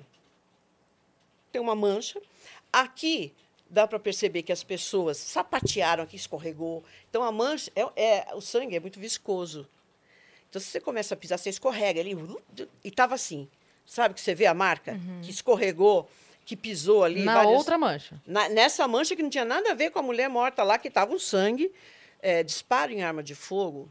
é, disparo, disparo, disparo de arma de fogo na cabeça, principalmente transfixante, sai muito sangue no, na saída e também da hemorragia, otorragia, bucorragia. né? Então, não é aquela coisa, o cara leva um tiro e explode aqui de sangue. Não. A, a entrada, às vezes, não tem uma gota de sangue. E, e você fala, poxa, mas um disparo e não aconteceu nada, né? Não tem. Se ele não tem saída do projétil, porque quando sai o projétil já está torto, ele está amassado, ele sai de lado. E aí ele leva tudo, sangue. Então é o sangue que ele está levando, né? Por sair do corpo. Mas na cabeça dá muita hemorragia. Então tinha bastante sangue. Aí ele falou assim, gozado, é, eu não, né? Eu não... O cara também é promotor. Eu falei, não, não saquei isso. Eu falei, olha, isso aqui tem característica. Essa mulher lutou com alguém aqui. E eu garanto para você, esse sangue não é o dela. Ela feriu um cara aqui. Porque eu vi umas manchas bem isoladas. Eu falei, sabe o que é isso? É gotejar. Esse indivíduo, muito provavelmente, ele foi ferido no braço. E foi um ferimento feio. Porque tem muito sangue. E junto com aquele, aquela confusão, tinha umas gotas bem bonitinhas, que pingava da onde? Tchu, ou daqui. Falei, isso aqui é coisa de antebraço. É, pode crer. Ele falou, mas será? Falei, é. Fiz lá o parecer, levantei tudo isso. Falei, olha, teve briga, o sapato dela tá lá, a roupa dela tá aqui. E eu falei, onde foi encontrado? Esse tiro foi na região temporal e saiu no olho direito. O legista disse que entrou no olho e saiu para lá. Ele falou, vou pedir uma exumação. Pode pedir. Pediu exumação, o tiro entrou na temporal esquerda, saiu no olho e entrou no gabinete. Ok. Ele falou, puta, mas esse sangue? Eu falei, sabe o que é isso aqui? Ampliei a fotografia em cima da pia, tinha uma tábua e cheio de salsinha. Sabe quando você está picando? Eu falei, ela está fazendo um tabule. Ela está com a faca aqui, ela pegou esse cara aqui dentro. Ou ela saiu, pegou o indivíduo aqui, ela pegou a primeira coisa, que era o quê? A, faca, faca. que ela estava. Sabe que faca é essa? É aquela que A está jogada lá. Ali, eles moravam assim, em sobrados. Embaixo, todos eles, tudo parente. Uhum. Embaixo, comércio. E em cima, a casa deles. Então, eles tinham, porque tudo parente, eles tinham preguiça de ficar, desce a escada, sobe para ir na outra casa. O que, que eles faziam? Pulavam o muro. Daí a tal de história do muro, porque ela era vizinha desse cara. E a faca estava perto do muro, de onde ele poderia ter. O que, que ele fez? Ele descartou a faca ali. E a gota de sangue é dele, que também só tinha o cara mostrando lá, ninguém coletou. Já poderia pegar aquela faca o sangue já eliminaria. Falar, pô, isso aqui é sangue AB, é B. É o cara, ia para cima dele. Ele falou, Rosângela, se eu pedir um exame para ele, já tinha o suspeito lá, se eu pedir um exame para o legista, ele vai, ele, ele vai ter essa cicatriz? Eu falei, muito provavelmente. Eu não posso dar certeza. Porque depende, já passou muito tempo, 10 anos, mas depende do treino. Eu acredito que tenha sido um ferimento bom, porque ela era forte. Eu falei, ela brigou com esse cara. É. Ele só ganhou porque ele deu um tiro, ele estava armado, ele deu um tiro na cabeça dela. Ele pede o exame, o cara com a cicatriz no antebraço. Aí ele entrou com os advogados e falou assim: não, isso aqui foi um cachorro que me mordeu. Aham. Eu falei: pode fazer esse quesito para o legista se isso é cicatriz de mordida de cachorro. O legista: não, isso aqui é cicatriz de ferimento à faca. Aí a outra testemunha falou: ah, eu morava com ele e eu vi sangue aqui neste corredor de taco. 10 anos, gente. Eu vi que tinha, mas aí a gente limpou, ele falou que tinha cortado a mão. Aí começou, sabe, a família toda, é mesmo, tal.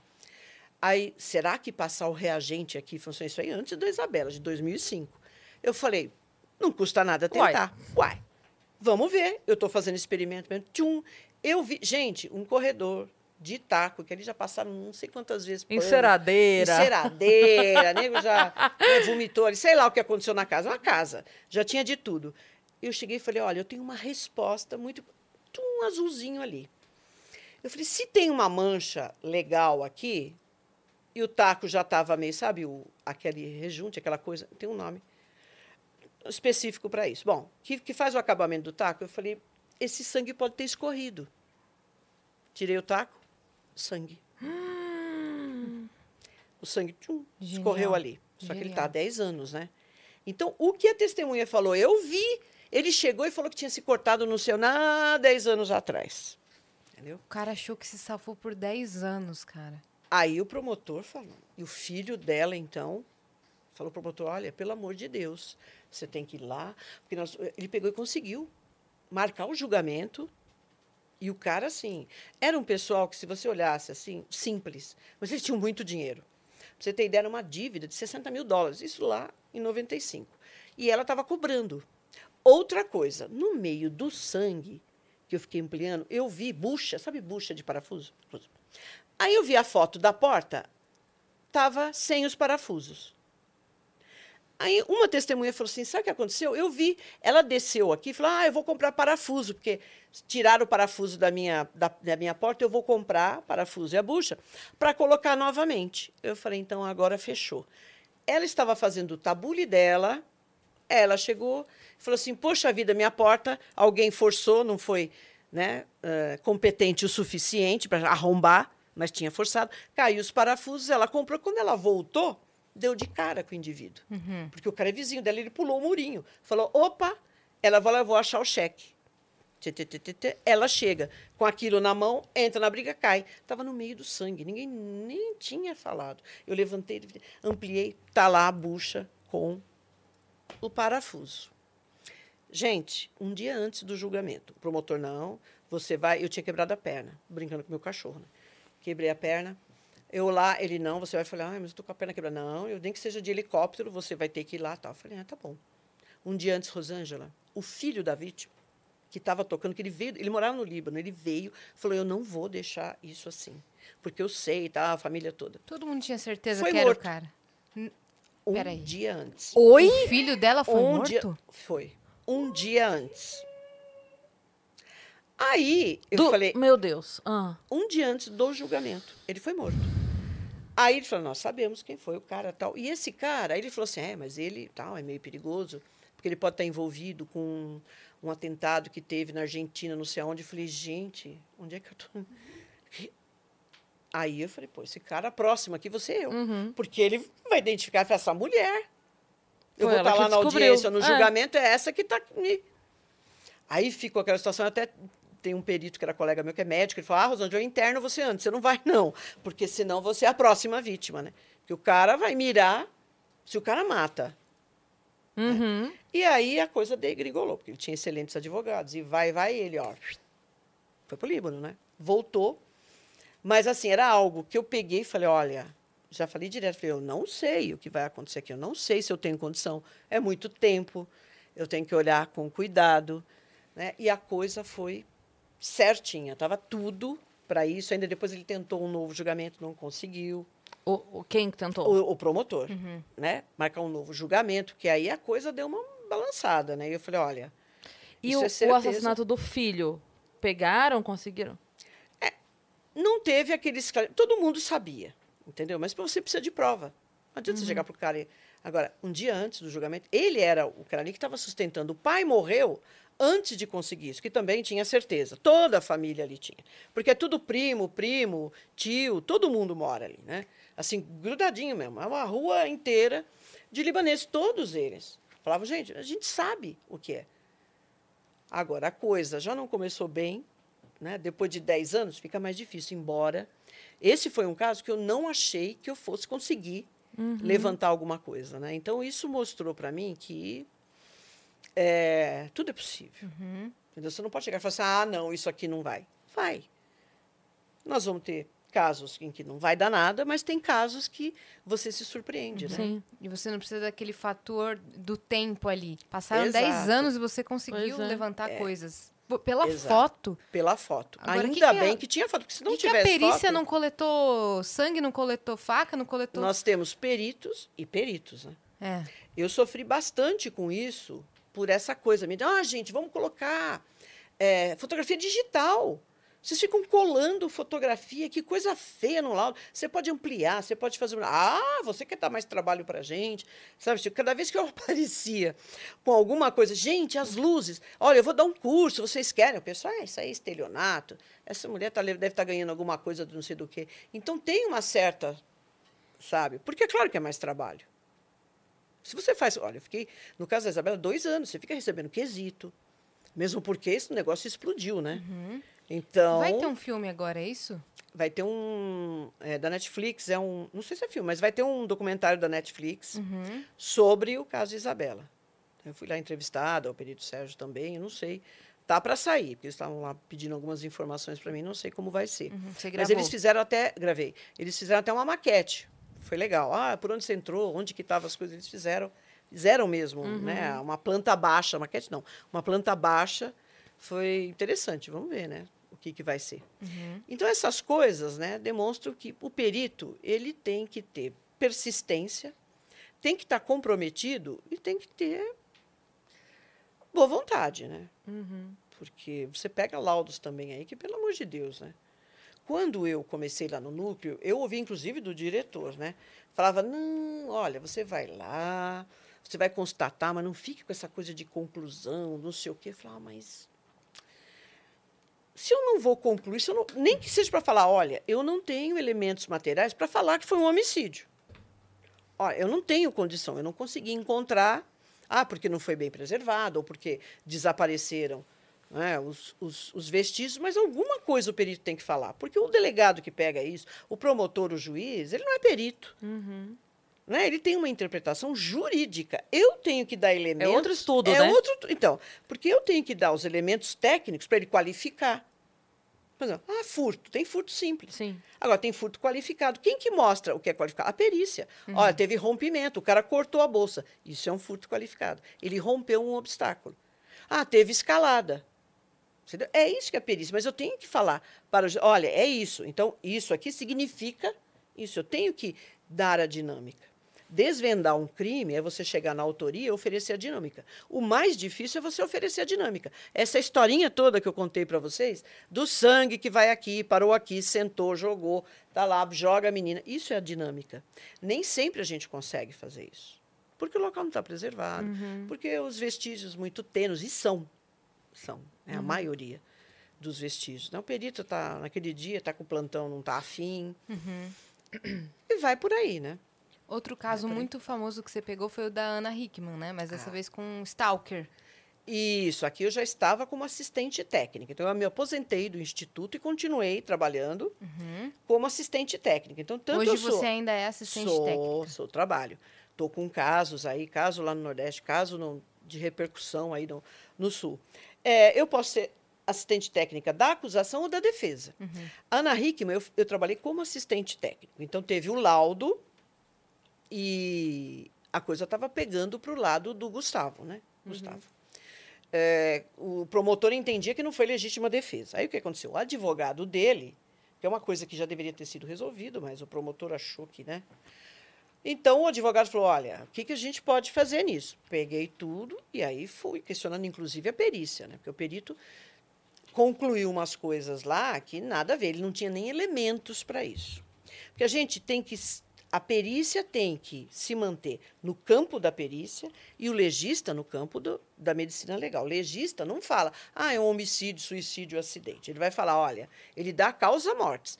A morte foi de- de traumatismo crânioencefálico, ah, hemorragia interna traumática, politraumatismo. Isso o legista faz, causa mortes. A causa A jurídica... ideia é que as duas coisas conversem como aconteceu Claro, no caso que sim, você falou. Sim. Ah, Eu acho que é isso aqui. Assim é. é, ok. É. Agora, o perito, ele fala o quê? Por que, que o perito fala sobre causa jurídica, se foi acidente, homicídio ou suicídio? Porque ele não examina só o cadáver. O nosso exame é perinecroscópico, é exame externo. Não tem que enfiar nada no cadáver, tirar nada disso. Eu faço, constato as lesões, tal, proveniente do que era lá. Mas eu faço também, o, o perito, né, ele faz o exame de tudo que está ao redor do, do cadáver. Aí ele vai estabelecer um nexo causal. Poxa, esse ferimento aqui é contuso. Foi um instrumento contundente. Onde está esse instrumento? Eu tenho que saber o que é um instrumento contundente. Vou lá e falo, pô, foi esse porrete aqui que foi usado, foi esse taco de bilhar. Ele tem toda a cena, então eu posso falar sobre isso, né? E aí o, o- perito inicial que fez, que esse caso é de Minas Gerais, não é daqui, teve a perícia de lá. Ele utilizou elementos da medicina legal, né, é, coisas que nem o legista constatou. é, porque os ferimentos estavam muito próximos, não dava para saber. E, e a munição utilizada, ela é daquela que se fragmenta, ela é feita para isso. Ela entra e se fragmenta todinho. Então espalha pedacinhos.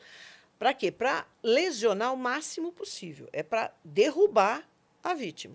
Esse tipo de munição. Uhum. É que, ch- que inicialmente era chamada de dum-dum, porque ela tem, ela tem um orifício na ponta, né? Ela, é, ela não é ogival todinha, né? ela é cilindro tronco ogival e tem uma cavidade, que isso aí possibilita que ela, pá, né? Ela se fragmente todinha. Então, na cabeça do rapaz lá, tinha N fragmentos, porque foram três disparos. Aí, tudo bem, eu li e tava aquela história, ah, é um fã, né? Um fã foi lá, ele era fã da Ana Hickman para matar Não, fã não faz isso. Isso é típico de stalker. Então, acho que foi o primeiro caso de stalker, pelo menos conhecido, que foi feito aqui no Brasil. Né? Eu falei, agora, como eu não estou restrita só à perícia, eu faço toda a análise subjetiva. Psicológica, eu posso fazer enquanto assistente técnico. Aí eu falei, agora eu vou falar o que que é stalker, né? E por que, que esse indivíduo é. Então, o que acontecia? Esse rapaz, o stalker, ele pode ser um indivíduo psicótico e não psicótico. A gente conhece bem o que que é o stalker. Por exemplo, ah, eu não gosto daquele professor de matemática porque ele não, não me deu uma nota que eu acho que eu deveria ter. Então, eu vou lá e vou cortar os quatro pneus do carro dele, eu vou riscar. Então, isso é muito comum acontecer, mesmo antes da, da fase aí da, da informática. É um tipo de perseguição que vem de É. stalk, né, que é caça, Mas né? é uma Então, perseguição exato. única e. uma perseguição dirigida. É. Hoje, o que acontece? O cara, por exemplo, pô, eu tinha uma promoção, essa tosca dessa minha chefe não me deu a promoção, deu para outra, eu vou lá e vou bagunçar todo o programa que ela tem, vou colocar vírus, não sei o quê. Então, já apareceu a figura do cyber stalker. Então, esse cara, ele não é um psicótico. Ele é um cara péssimo, né, que faz esse tipo de coisa, mas chegar nele é muito fácil. Ele mesmo também fala, opa, agora tá difícil, vou me pegar, vou perder o emprego porque eu fiz isso, qualquer coisa assim. O grande problema do stalker é o psicótico. Aham. Em geral, esquizofrênico. É aquele que ouve vozes, que cria, né, tem alucinações. Fulano me falou, o cachorro do vizinho me disse que eu tinha que fazer isso. O cara cria delusão, ele cria uma série de Não situações. necessariamente ele é um psicopata. Ele é só Não, um psicopata não. É justamente o contrário. O stalker não tem nada de psicopata, a não ser aquele que é esse stalker predador, predatório que a gente fala. É o cara que fica vigiando a vítima para saber a rotina dela, para falar, bom, como ele gosta de matar, tal, dentro da casa da vítima, ele fica, é um tipo de stalker. Ele fica lá, né, predatório. Para chegar e falar, bom, ela entra a tal hora, não tem ninguém agora que eu vou entrar entendeu? E fazer. Mas isso é a parte. Esse psicótico, ele é esquizofrênico, é o cara mesmo que ouve vozes e tal. E ele cria uma situação onde não tem. Esse rapaz, ele já tinha uma fixação pela Sandy. Meu Deus. Teve, teve, teve, mas desistiu. Ainda bem, né? Desistiu. Aí começou Ana Hickman, Ana Hickman, Ana Hickman. É um cara que ficava só lá no quarto dele, não tinha um emprego, nada, 33 anos, e ficava vivendo ali. Até o irmão percebeu, falou, meu, agora você está de novo com isso, agora é Ana Hickman. Ah, isso não tem nada a ver com isso, sabe esse tipo de coisa?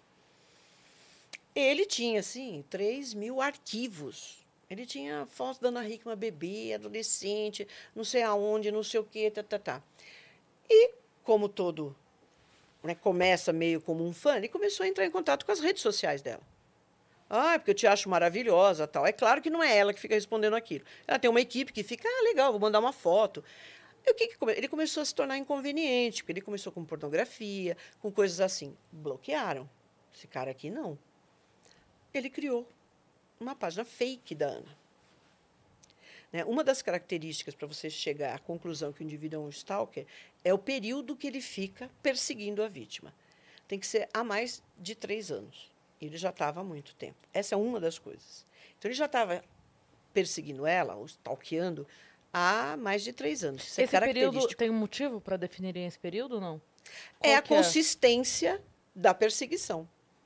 Entendeu? Até para você identificar que tem alguma coisa, ou tem um transtorno por trás disso. Porque, efetivamente, o indivíduo, aquilo que eu falei para você, o psicótico não psicótico. O cara não psicótico, ele não vai passar três anos atrás de uma pessoa. Mesmo porque Obcecado. é obcecado. Se ele ficar obcecado, então a gente está entrando num transtorno mental. porque o cara só pensa naquilo. Entendeu? Então, a, esse período de tempo é importante até para a gente falar, olha, há quanto tempo ele está, a gente vê aí por trás o quê? Uma, né, um comportamento obsessivo compulsivo. Então, ele já está com uma obsessão três anos, quatro anos você fica só ali, ali, ali. O que, que ele fez? Ele criou uma página. Só que essa página, ele usava lá uma foto da Ana, e ele era a Ana e era ele também. Então, ele falava por ela, então assim, põe uma foto Nossa qualquer, ai. Rodrigo, Rô, eu coloquei esse vestido aqui porque eu sei que você gosta de amarelo. Eu estou falando qualquer coisa. Aí ele, ai, nossa, meu bem, que lindo tal. Ele conversava com esse perfil fake. Que era ele É, mesmo. Era ele mesmo, tá? Meu Deus. Então aí você já está vendo a coisa, e vai, e vai. Aí entra a pornografia no meio. Ele pegava lá uma foto de uma mulher numa posição sexual aí, nesses sites, tal, botava lá, ai, adorei, dá para você. Desculpa os termos assim, mas é mais ou menos por aí. Uhum. Adorei dar para você desse jeito. Ai, nossa, foi o céu. Uhum. E vai, e vai. Só que Nossa, tá esse ficando indivíduo é assim, real. ele vive na fantasia e ele volta para a realidade. Ele vive, na- ele já mistura fantasia com a realidade. Na fantasia ele tem um relacionamento com a Ana, independente dela saber quem ele é, não sabe nada, dela ser casada, Uhum. E ele tem um certeza filho. na cabeça dele. Tem, na cabeça, ele criou Foi o que esse você. relacionamento. Exato, por isso que eu tô É. ficando Ele mal. cria, de- independente de você, até Hum. conhecê-lo. Você nem tomou conhecimento. Uhum. Né? E aí, por trás disso, tem do- duas, dois tipos de síndrome. Essa síndrome de Claire-Rimbaud, que é o indivíduo que cria o, o- o amor utópico. Então, é ela, nossa, nós temos uma, almas gêmeas, porque nós... E vive em função e olha. E outra pessoa não está nem aí. Ela pode até te conhecer e falar, ô, fulano, tudo bem? E vai para lá, né? E já pode entrar também no indivíduo que é um erotômano. Então, é, aí já tem a parte sexual mais pesada e ele começa a ver sinais. Por exemplo, um dia você vai com essa roupa, porque ele esteja, né? Ele fala: "Nossa, ela colocou essa roupa branca, é um sinal para mim que ela também gosta de mim". Quer dizer, você colocou essa roupa porque era a última que estava limpa, vamos falar. Você fala: "Meu, vou pegar a primeira roupa que eu tenho que eu estou com pressa". Não tem nada a ver de sinal para ele, mas ele vê. E isso fica essa retroalimentação. Ele fantasia, ele volta à realidade, ele fantasia. E ele já mistura tudo. Chega um ponto que aquilo dá uma, um desconforto muito grande. Porque, na verdade, ele não tem a pessoa. Você nem olha para ele, você não sabe da existência dele. Então, ele tem que dar um desfecho. É um desfecho emocional. Ela me traiu. Aí ele pega uma foto, vamos supor, dela com o marido e fala: Como você coloca isso? Você com esse homem. Quem é esse homem? Você está me traindo? Você acabou com esse amor tão puro, sublime, maravilhoso que nós tínhamos? Você acabou com a minha vida. Você tem que saber que você acabou com a minha vida. Então eu vou acabar com a sua. Eu vou te matar e me matar, porque para nós já não tem mais saída. Foi o que ele fez. Ele conseguiu um dinheiro, comprou uma arma, comprou essa munição. Ele deve ter pesquisado e viu que essa munição é para segurar, é para derrubar o outro mesmo. Entendeu? Porque ele, ele provoca lesões extensas em qualquer parte do corpo, porque, porque aquilo sai, sai fragmento de metal, né, direto, é para te segurar. Ele levou a arma municiada, um revólver, e levou ainda munição nos bolsos. Tudo bem, ele descobriu, ele viu pelas redes sociais que ela ia fazer uma apresentação no hotel. Ela não ia nem dormir, mas eles pegaram um quarto. Tava ela, o cunhado e a esposa do cunhado, a concunhada ali, né? É, foram para lá porque é ele que cuidava disso. Então ela foi para lá para fazer lá uma apresentação. Uma palestra. Uma palestra, alguma coisa que ela ia apresentar um produto, eu não sei bem, não, me, não me lembro. É, ele chegou um dia Muito antes. provavelmente esse quarto foi usado de camarim. Porque às vezes, Isso, como é isso mesmo. né? Ia lá o cabeleireiro e tal. O que, que a- aconteceu? como é auditório, só sem querer te interromper, mas É. como é auditório, às vezes, tipo, no teatro tem um lugar, mas no É. auditório do hotel não. Então Exato. aí se vai alguém, não. Então pega um quarto. quarto, e só, é, perfeito. né? É bem isso mesmo, ficou caracterizado. Eles, eles pegaram isso, o cabeleireiro ia lá, maquiador, não sei o quê. Ela, a cunhada e o cunhado. Ele chegou um dia antes. É interessante que quando eles chegam, tem aquele tumulto, né? Porque chegou a Ana Hickman, a mulher tem dois metros de altura, linda, maravilhosa, fica todo mundo assim, né? E ela se destaca, porque a Sim. altura dela. A gente vê nas câmeras, a câmera tinha no hall, tinha na saída e entrada do elevador, mas não tinha dentro e nem nos corredores onde estão os quartos. Então dá para você ver ele lá, porque bem próximo do hall já era o restaurante. Então ele estava ali, dá para ver ele olhando a Ana Hickman chegar, todo mundo, ah, aquela coisa Ele toda. chegou antes. Chegou antes. Então ele sabia, tipo, que ela ia ficar, Pela, ah, sabia... não, pela internet ele sabia. Agora tem um detalhe aí. Ele sabia o quarto em que ela ia ficar. E isso ele conseguiu na recepção. Aham. Agora, qualquer pessoa que chega no hotel, não precisa ser uma celebridade. Você não pode chegar e passar, não, ela está lá no 200 e não sei o quê. Aí, imagina uma celebridade. Ele conseguiu essa informação. Então, ele sabia que ela estava no nono andar, tal apartamento. Ele deu algum jeito de conseguir Não, ali isso, ele é. conseguiu realmente com a recepção. Não tem outro jeito. Uhum. O pessoal passou para ele, que é uma coisa questionável aí, né? Mas tudo bem. Inclusive, o Gustavo deixa as duas lá em cima, desce e fala assim: eu vou comer alguma coisa. Ele almoça no restaurante e o cara tá lá do lado. Ele almoçando e o rapaz Na almoçando. cena dá pra ver. Dá, na filmagem ali do hall do restaurante tem. Ele almoçando e o rapaz também. Muito bem, O que, que ele faz? Ele sai, vai para o nono andar e, e tem umas entradas. Tal. Ele ficou ali meio que esperando. Quem é que vai sair primeiro do quarto? Alguém vai sair. Para ele poder entrar. Quem sai? O Gustavo. Ele sai, quando ele chega no elevador, ele chega. Já com a arma na nuca dele. Fala, vamos para o quarto. E ele ainda fala, que? Que, que quarto? Vamos para lá. No quarto onde você está. Não, mas eu não estou aqui, né? Ele falou, não, é o 902. Uhum. Ele já sabia. Ele ficou, o cara com uma arma na nuca, rendeu, levou. Quando ele entrou lá, ele já botou todo mundo, né? tinha tem a cama, ficou todo mundo encostado na parede de um lado da cama e ele do outro. E aí ele começou. Tá vendo o que você faz comigo? Para Ana. E mostrava um celular com a arma.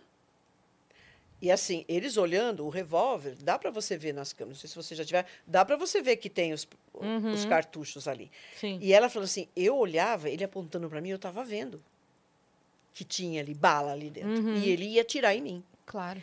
Ela ficou no, no meio, a cunhada segurando ela aqui, ela meio que sentada, o Gustavo em pé, e ele, ó, você, você é uma não sei o que tem, vadia, narará, o que você fez com a minha vida. Ela falou, mas quem é você? Eu não te conheço, tentando conversar com ele.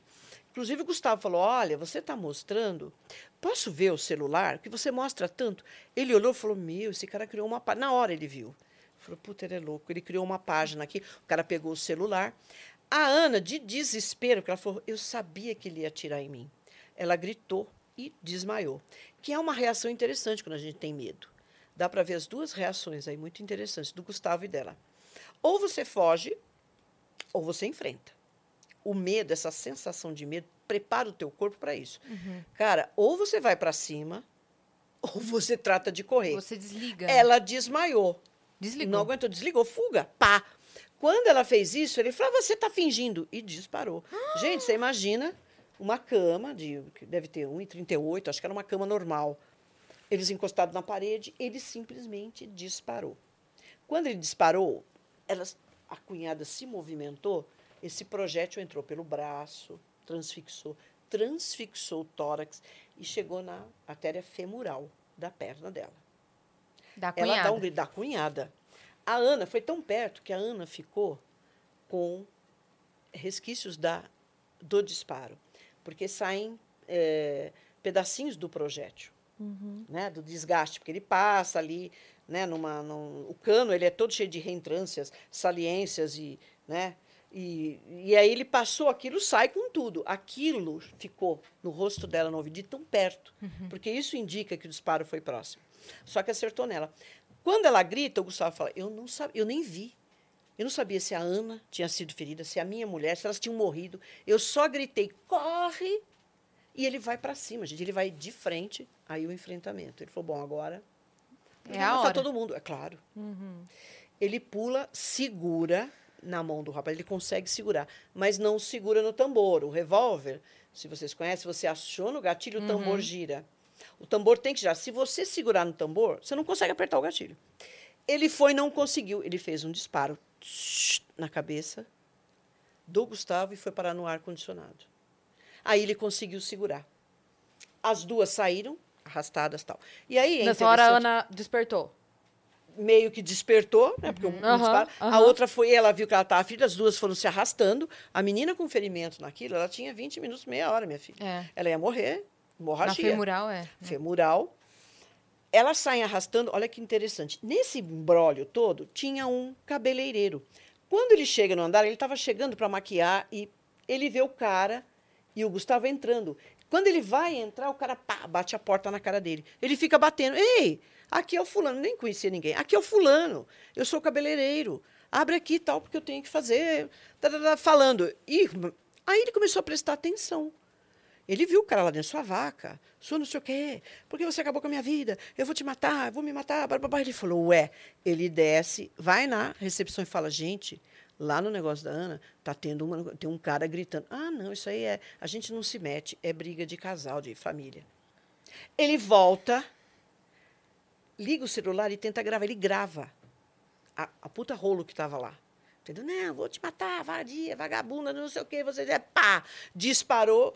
Quando abre a porta e sai, ele que ajuda. Uhum. Ele estava lá, o cara pegou, ajudou as duas, desceu. Na recepção, ninguém ajudou. Ele falou: pelo amor de Deus, me ajuda. Ela tá, ela tá ferida, ela vai morrer. Ah, não, ele saiu para a rua arrastando a mulher. Meu Deus, gente. Sim.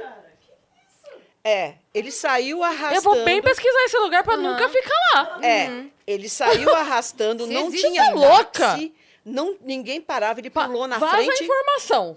É. Não acredita no negócio. Eu vou- É. Você E tá eles louco? não, Não, se metem. arrastada. Não. Não, porque não. Mostra ele puxando, ele arrastando, porque ela já tá. Você imagina um projétil atravessou É. o corpo, o braço tá na perna, sangrando. Ele vai, ele, ele falou pra mim, eu me joguei na frente de um táxi. Porque senão ninguém ia parar. Ele falou, cara, você, o cara, não, pelo amor de Deus, enfia aí, vamos pro hospital. Olha que interessante. Chegou no hospital, a médica, que é cirurgiã, tá, tá, tá, lá, né? Ela tinha, fazia 20 minutos que ela tinha saído, tinha terminado o plantão. O pessoal do hospital, corre aqui, não sei o quê. Ela volta e faz a cirurgia e salva a menina. Eles têm lá um apreço por esse rapaz. Nossa. tá? Claro. Eu quero saber quem que é esse rapaz. Nossa, pelo amor de Deus. Eu quero, eu quero as duas informações, a boa e a ruim. É. É. O- E o rapaz? pra não ir nunca e esse rapaz, Tá. porque olha. Tudo bem, ficou o Gustavo e o rapaz lá brigando. E o cara, eu vou te matar. Ele, pelo amor de Deus, cara, dois homens fortes. O Gustavo, ele é alto, forte. O outro, ele não era muito alto, mas forte, cara, sarado. Os dois, pá, pá, pá, briga de homem, dá pontapé e vira aqui, os dois. E ele grudado na arma. E ele, para, cara. Ninguém sabe quem você é. Não, eu vou matar você, vou matar todo mundo que tiver. Eu vou No matar surto. a Ana e todo mundo. Não, surto total. Surto total. Agora, como é que você lida com o indivíduo surtado? Você vai parar e falar assim: vamos sentar, conversar, vou pegar um violão, vamos cantar uma música. Não. Gente, isso não existe. Principalmente uma pessoa surtada com uma arma de fogo na mão. E que já mostrou que vai disparar, porque já Duas disparou. vezes. Duas vezes. Ele poderia ter matado ali a mulher. Disparou na mulher do rapaz, cara? Poderia ter matado, né? Poderia ter matado o Gustavo. Já, já matava ali. Todo mundo. Claro que a gente tem que usar. Pô, o cara não está fazendo isso porque ele está pleno, né? Nas suas plenas faculdades mentais. Ele não está. Ele está no surto, ele tem aí né, transtornos ligados à esquizofrenia, que tem um espectro muito grande. Tudo bem, a gente entende. Só que um cara armado assim, ele fica impermeável. Você, porque você não consegue. Ele está lá, não, eu vou matar, eu vou sair daqui. E ele não ia só matar a Ana, ele ia matar quem se aproximasse. É o porteiro, é o garçom que está andando lá, ele estava ali para qualquer coisa. E a intenção dele era se matar. Bom, vai, vai, vai, vai, ele consegue dar uma rasteira e o cara cai. Ali foi o primeiro momento em que deu uma baqueada nele, porque ele- ele- com a queda ele teve um supercílio, abriu. Então ele ficou meio assim, acho que aí o, o Gustavo chegou e falou: olha, eu peguei consegui colocar o polegar junto com o dedo do cara, que o cara estava no gatilho. Ele conseguiu, soltou e começou a apertar. Ele falou: olha, eu apertei o gatilho, foi dando tiro, eu não sei quantos, até ele parar. Quando eu vi que ele parou, ele falou: ó, eu saí de cima, pegou o revólver, desceu, falou: olha, fica com essa arma, chama a polícia, porque eu matei uma pessoa lá no quarto, que eu não sei quem é. E ficou aguardando. Ele falou: eu só fui saber quantos disparos eu tinha feito na delegacia. Porque o delegado falou: você sabe quantas vezes você atirou? Ele falou: eu não sei. Três vezes. A capacidade do tambor, cinco tiros. O rapaz deu dois, ele deu três. Então foi muito próximo. Tudo aqui, na região da nuca. E tem uma coisa interessante que são esses mitos, sabe? Ah, tiro na nuca é o confere. Para conferir que, ó, vai matar? Tô matando? Pá, eu dou um na nuca. Para falar, não tem mais jeito, acabou. E as execuções, quando é a tiro, se vocês já viram as execuções lá na China tal, o disparo é na nuca. Bota o cara ajoelhado e dispara na nuca. Então fica essa história de que, não que não seja verdade, realmente você disparar, isso a gente vê até em ocorrências por aí. O cara dá três, quatro, esses matadores mais, né, matadores mesmo, experientes, o que, que eles fazem? Dá cinco tiros no cara, mas vai lá e dá na cabeça. Que é para não ter, não restar a menor dúvida. Então tem isso? Tem, gente. Só que você tem que ver isso dentro do contexto daquele caso. Sim. Porque se eu pegar os textos e falar assim, ele executou o rapaz.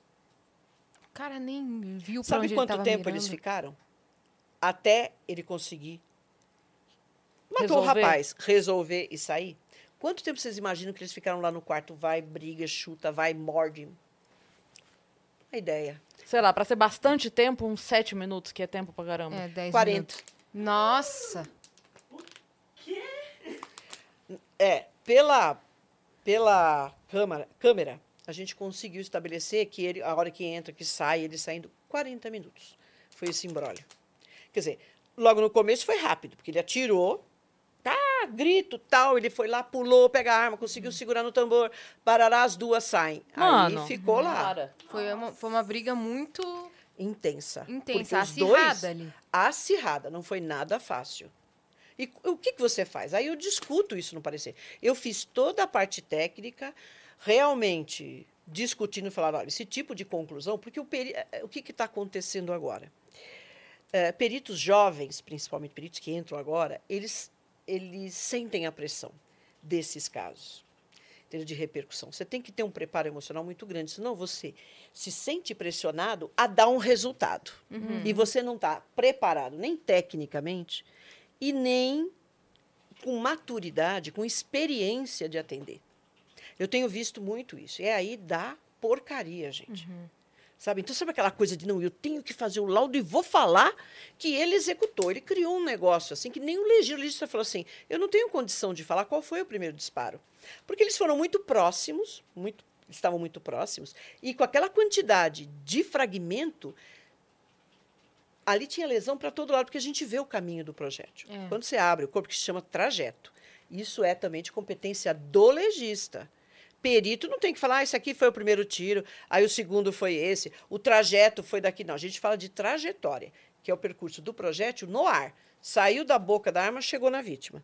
Dentro do corpo é o legista. Eles meteram os pés pelas mãos e falaram que ele executou. O, o promotor chegou e falou: é isso que eu quero, né? Meus, estou para aposentar, vamos Uma fechar resposta- com chave de ouro. Uma resposta fácil, Eu estou respaldado no laudo técnico. Só que, menina, eu fui pegando ponto a ponto. Ponto a ponto. Fui lá, falei de tudo e tal. E aí entrei com a parte né, da, da, eh, subjetiva, que é analisar que ali era uma situação extremamente difícil. né? Nós não temos, ainda bem, essa coisa do stalker que vai lá e mata. Mas se você pegar os Estados Unidos, 1980, foi um stalker que matou John Lennon. Foi. Uhum. Tem ali atrizes, tem cantoras, aquela Selena, tem Sim. Celina, Ah, Selena. É. É.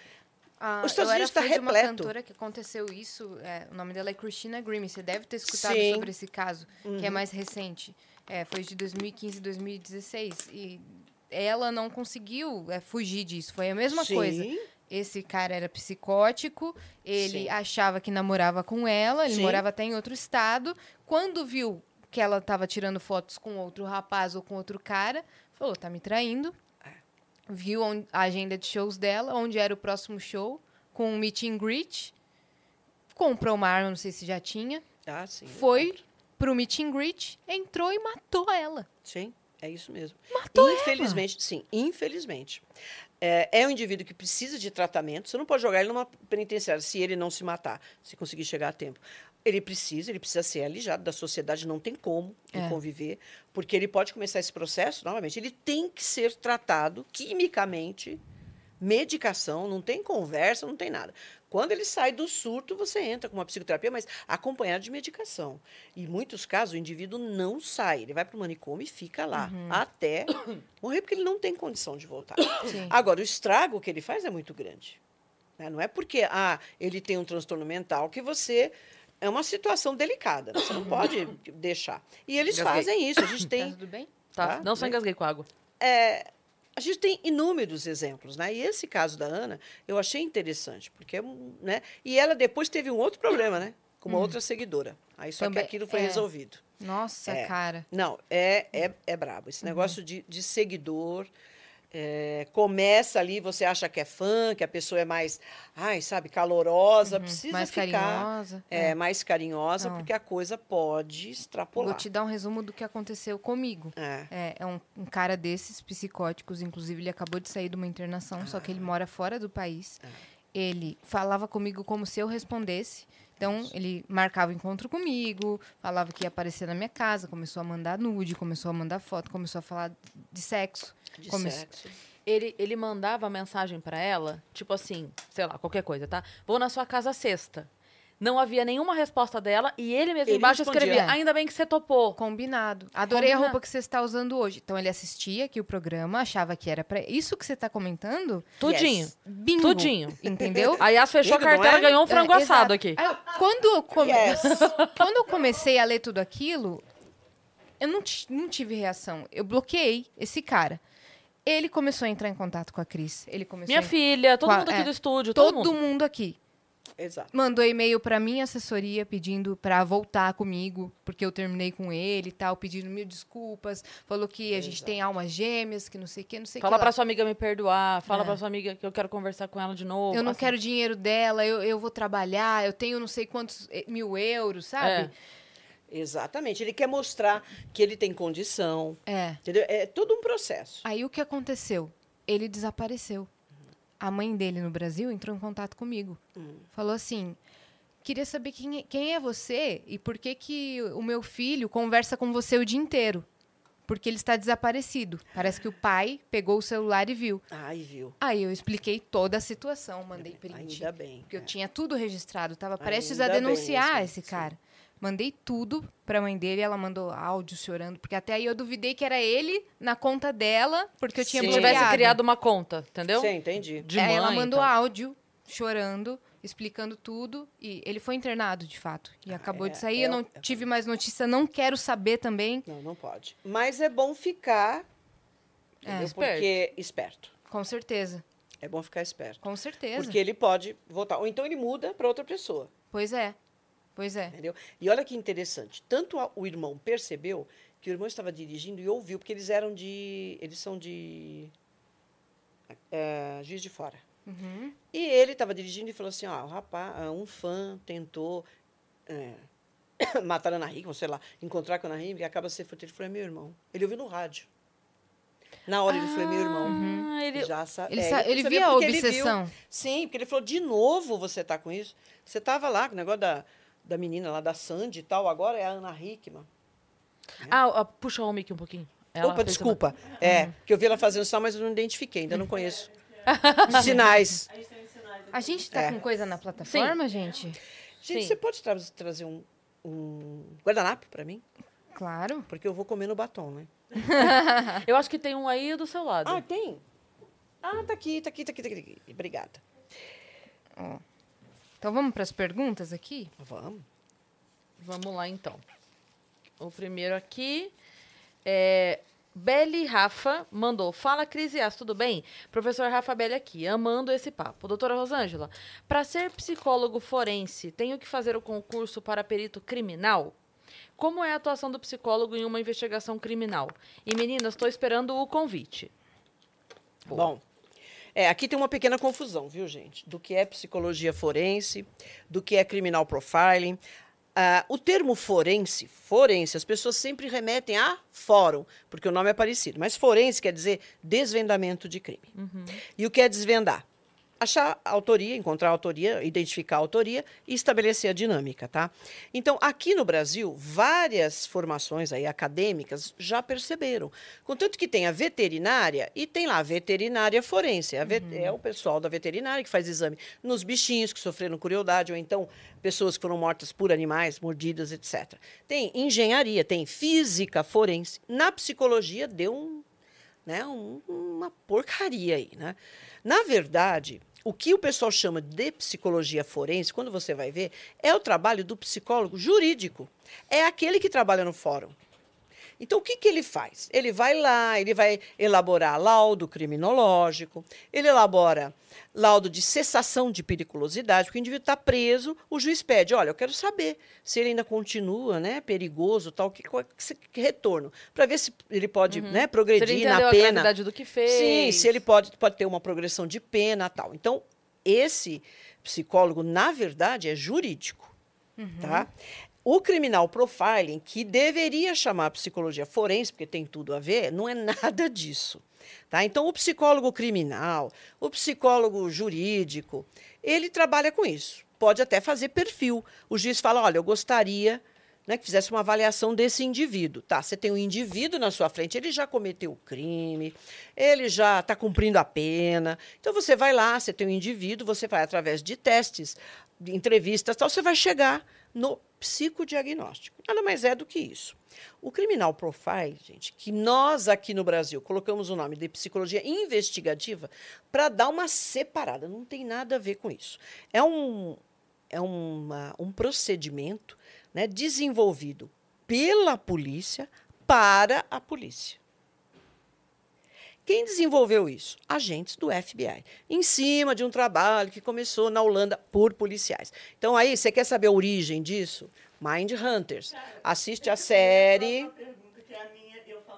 Mind Hunters, leia o livro e assista a série. Você vai ver como começou John Douglas tal. Ele não era psicólogo nem nada, ele era um agente do FBI que começou, pô, começaram a pegar, ele começou a ver diferenças e coisas parecidas. Falou, peraí, tem algum componente. Então, o que é o trabalho do criminal profiling? É o indivíduo que, que na verdade, seria ideal que ele fosse é, policial, em especial perito criminal. Por quê? Porque através da análise da cena do crime, eu traço o perfil do criminoso, que é desconhecido. Eu não sei quem é o cara.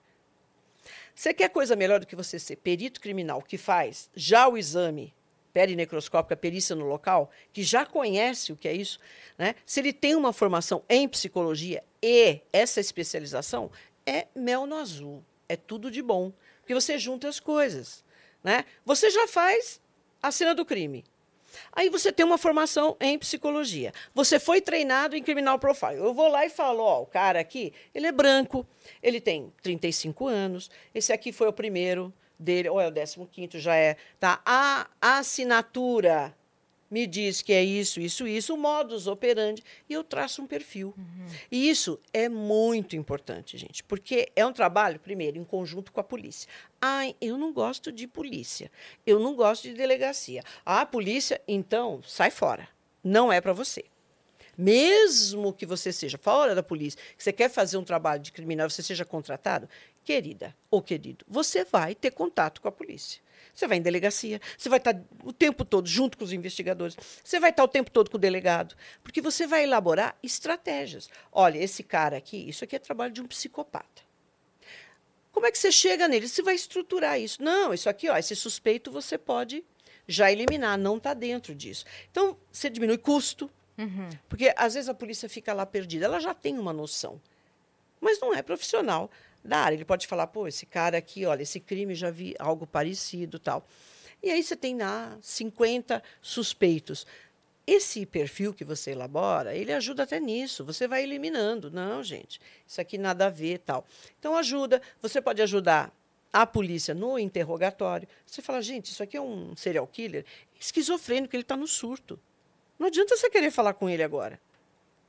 Se você é da área, você fala, não, não é aqui, vamos primeiro tirá-lo do surto para depois a gente conversar, Sim. né? A maneira, o approach, né, de você chegar naquele caso, você pode passar para a polícia. Então é fantástico, mas uhum. não é nada disso de trabalhar no fórum. O ideal é que esse indivíduo tenha primeiro uma formação em psicologia, né, e já esteja dentro da polícia. O ideal é que seja perito criminal. Né? Agora, o que, que aconteceu? Isso aí ganhou, saiu fora, porque fez tanto sucesso e todo mundo comentando. Ah, Mind Hunters e é, Criminal Mind, que foi a primeira série que mostrava isso, começaram a pulular esses cursos. Você pode fazer um curso desse de psicologia investigativa ou criminal profiling? Tem. Aqui em São Paulo tem Ribeirão Preto. Uhum. é, é o IBPJ, Instituto Paulista de Estudos Bio, qualquer coisa. Você procura lá, você vai encontrar. Em outros estados já tem. Tem curso EAD de Portugal. Se alguém tiver interesse, é Instituto CRIAP. O que, que vai acontecer se você não é policial nem perito criminal? Você pode fazer esse curso? Sim. Só que você vai trabalhar de forma autônoma. Você vai ter que oferecer esse trabalho para a polícia, Ministério Público. E aí você tem que ter um diferencial. O que, que você vai oferecer? Ah, eu fiz o curso. Uhum. Qual é a tua casuística? Quantas cenas de crime você entrou? Sem fazer, não precisa fazer criminal profile. Você não precisa fazer o perfil. Qual Quantas cenas de crime você examinou? Em quantas cenas de crime você esteve? Você vê como complica? Você pode aí trabalhar, seria um assistente técnico? Pode, mas você tem que oferecer algo, um diferencial muito interessante. Uhum. Porque isso, na verdade, deveria permanecer dentro da polícia. Mas você sabe, né, que o pessoal extrapola e fica um monte de gente. Ah, eu fiz o curso. Onde eu vou trabalhar? Uhum. Você vai bater na delegacia e falar assim: olha, eu fiz o curso de, né, de, de perfil criminal e eu quero uh, trabalhar. Gente, não tem. Você tem que fazer um concurso público para ser policial. Então, nada impede que você faça. O negócio é você conseguir trabalhar com isso. Uhum. E o grande diferencial, gente, entre uma pessoa que faz um curso desse e aquele que já está dentro da polícia, chama-se casuística. Para vocês terem ideia, eu estou fazendo um levantamento de quantos casos eu já trabalhei nesses anos todos. Eu comecei desde 79. Então, caso mesmo que eu atendi, caso que eu respondi quesito, caso que eu fiz laudo para o colega, caso que eu ajudei, eu já passei de 20 mil. Hum. Então, vocês imaginem o que é você ter uma casuística, uma experiência de 20 mil casos. E você chega com zero. Exatamente, porque por mais você tem que ter, você tem que ter a teoria. Está é. te embasando ali, é a base. Casuística é outra coisa. Ó, a pergunta que a Nanzali comentou é essa hum. aqui, ó. Tô adorando o papo. Ela que mandou. É. Parabéns pelo trabalho excelente. Doutora, eu queria saber se você já investigou algum caso de assassino em série. A série Mind Hunter mostra como esse estudo começou no FBI. Você já assistiu? Sim. Já vi que sim. Já vi que sim. E você acha que a série representou bem a dinâmica das entrevistas? Um beijo. Sim, total, gente. Ao longo desse tempo, uma das coisas que eu fiz, como eu organizei muito evento, como é que a gente entra em contato né, com o cara do FBI e de tudo? Ao longo disso aí, eu, eu fiz. Eu fui organizadora de vários eventos durante a criminalística, é, congresso, lá. Participei de congressos e lá. Eu fui pegando contato com esses profissionais do exterior. Tá? Então, eu tive a possibilidade de trocar muita informação com agentes do FBI, com o pessoal lá de quântico, que é importante. Então, aí vai da sua iniciativa, porque se você ficar sentado, o Estado não vai te, te dar. Esse negócio de você entrar, fazer concurso público, é você até entrar num estilo de vida que é muito diferente. As tuas expectativas são totalmente Tá? Você tem que ajustar, porque serviço público, você fala, olha, eu preciso do reagente e tal. Ah, mas nós compramos aquele, tá? Porque está mais barato. Nós fizemos a licitação, aí você fica, caramba, eu escrevi um documento desse tamanho falando que eu preciso daquele, e você compra o pior. Ah, mas por quê? Então, você se frustra o uhum. tempo todo. E na maioria das vezes, você tem que procurar. Então, eu tive acesso a arquivos, eu tive oportunidade de ver né, contato direto, desde perícia, que é desenvolvida pelo FBI, como o criminal profile. Né? Então, é bem por ali mesmo. É isso mesmo que tem no livro, na série. O Criminal Minds, legal também. Eu gostava dos primeiros, acho que nas primeiras temporadas foi melhor. Só que é uma coisa que não se resolve em 50 minutos, né, gente? Não dá. Né? É, tive a oportunidade de, de entrar em contato com um serial killer e tive a oportunidade de trabalhar em um caso. Né, que, na verdade, é, então, não posso ficar passando ah, muitas informações, uhum. mas é, ele não era um psicopata, é um esquizofrênico. Porque nós temos serial killer esquizofrênico. Então, isso aí não é prerrogativa só dos psicopatas. Nós temos os dois tipos, tá, que são muito diferentes. Né? A forma de agir de um esquizofrênico e a forma de agir de um psicopata, tipos de serial killers psicopatas e tipos de serial killers esquizofrênico.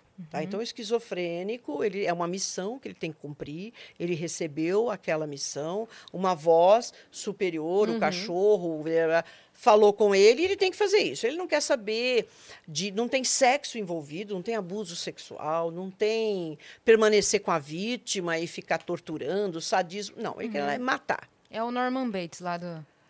O Mas é. Psicose. É. Ele é, É, esquizofrênico. Para quem assistiu a Seven, aquele é o Nossa, típico, é o típico serial killer esquizofrênico. É, Morgan Freeman. Ele é Pitt, né? missionário. É, porque tem um missionário visionário. Ele é um missionário. O que, que ele tinha? Uma missão. Ele tinha que matar as pessoas que cometiam os sete pecados capitais. Aham. Entendeu? Contanto que no final. Ele, né? Ah, não vou falar do final. Não posso falar. É, não, tem gente não dá que. spoiler, não. Né, porque tem gente Não, não, não, ainda. pelo amor... Não, É, não. passou 30 Não, anos. Eu tenho uma regra sobre spoiler. Tem mais de cinco anos ou passou na sessão da... Passou na TV aberta, É, eu também acho que não tem mais. já né? não é mais, Porque, gente, Pelo amor de Deus. Pelo você amor, não viu né? até hoje é porque você não quis. Isso é da década acho que de 90 esse filme. Foi Maravilhoso. uma tá? Decisão pessoal. Aí Exato. é ema-ema. É. Então, olha, é, você vê bem ali, porque ele fala, ele vai lá, é cheio de ritual, é cheio de significado, vem é, religião no meio. Gente, o serial killer psicopata, ele procura prazer. Ele está pouco se lixando para religião, para ritual, a não ser que ele esteja querendo se passar por outro. Porque tem psicopata que consegue se passar por esquizofrênico. Eles fingem, né? Fingem perfeitamente. Os caras são são terríveis, tá? Então tive a oportunidade e mas a base minha maior realmente é contato com os casos que já aconteceram, estudar esses arquivos, ter acesso aos arquivos são legais, Boa. tá? Vamos lá Vai para a próxima, próxima aí? aqui. O Fred, o viajante, mandou. ah, são duas, então eu vou ler na sequência, tá? Uhum. Olá, meninas. Que saudade de vocês e de participar ao vivo. Oi, Fred. Beijo, Fred. Feliz de novo, feliz ano novo atrasado para toda a equipe. Nanza, sua risada agora faz parte do programa do mesmo jeito que a risada do Bira marcava o programa do Jô. Concordo, adoro Olha sua risada, Nanza. Olha lá. Cris, hoje tive um infarto quando vi que me notou. Hoje meu dia foi de 0 a 100 muito rápido. Querido, obrigada, Fred. É... Ah, ele continuou aqui a mensagem. Doutora, numa perícia criminal, o que não devem fazer que atrasa ou dificulta o processo de perícia? Beijo. Beijo, Fred. Beijo. Beijo. Bom, preservação e isolamento. O perito é o profissional que chega por último no local. Tá? Vamos supor que eu esteja passando numa rua e vejo acontecer, eu vejo um cadáver. Eu não posso fazer a perícia, porque eu não sou perito, eu sou testemunha. Então eu posso até avisar, olha, cheguei aqui, tem uma, uma pessoa aqui morta, caída aqui, não sei se era lá, mas eu não posso fazer a perícia. A perícia sempre tem que ser provocado, o que é isso? Alguém tem que requisitar. Então quem que chega primeiro no local? Tem um período que ninguém é terra de ninguém. Desculpa, Tá. por, que, por que isso? Por que, que tem que ser provocada? Por que, que você, tendo a sua técnica e conhecimento, não poderia? porque eu tenho que receber uma requisição e tenho que entrar ali naquele Zerada. local zerada. Se eu passo, se eu passo, eu, eu virei testemunha. O que, que a senhora viu? Ah, eu estava passando de carro e vi um cara caído. É diferente. Eu tenho que chegar lá investida do meu cargo. Então eu tenho que receber uma requisição. É, um, é a, a processualística. é Caramba, a que processualística. legal. É. Então, primeiro, quem chega ao local? PM. Porque você, qualquer ocorrência, o que, que você vai fazer? 190. Sim. Tá? Agora, depois da- do, do- do resgate, do SAMU, em algumas ocasiões o pessoal né, pede o resgate para um cadáver. Né? O cara está pendurado lá, enforcado, está mais do que morto, o pessoal, ah, eu vou chamar o resgate. É, então, pode ocorrer do resgate, e aí a gente tem um probleminha, porque SAMU e resgate não são peritos. E qual é a, a- a prioridade deles? Pô, vou salvar o cara. Eles não estão preocupados, ah, porque eu estou pisando na mancha de sangue. Ah, eu não posso fazer. Eles vão lá e vão virar Sim. o cara de um lado, do outro, e, Rasgar o que tiver que procedimento rasgar, cortar rasgar, cortar.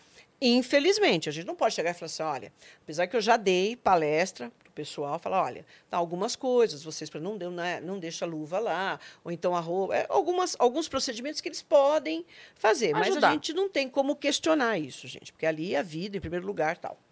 Então, quem chega? A PM, o processo é esse. A PM chega lá e fala, dá uma olhada, o que, que ela tem que fazer? Ah, tem a arma ali, sangue aqui e tal. Vou isolar a, sabe, a, a maior área que eu puder.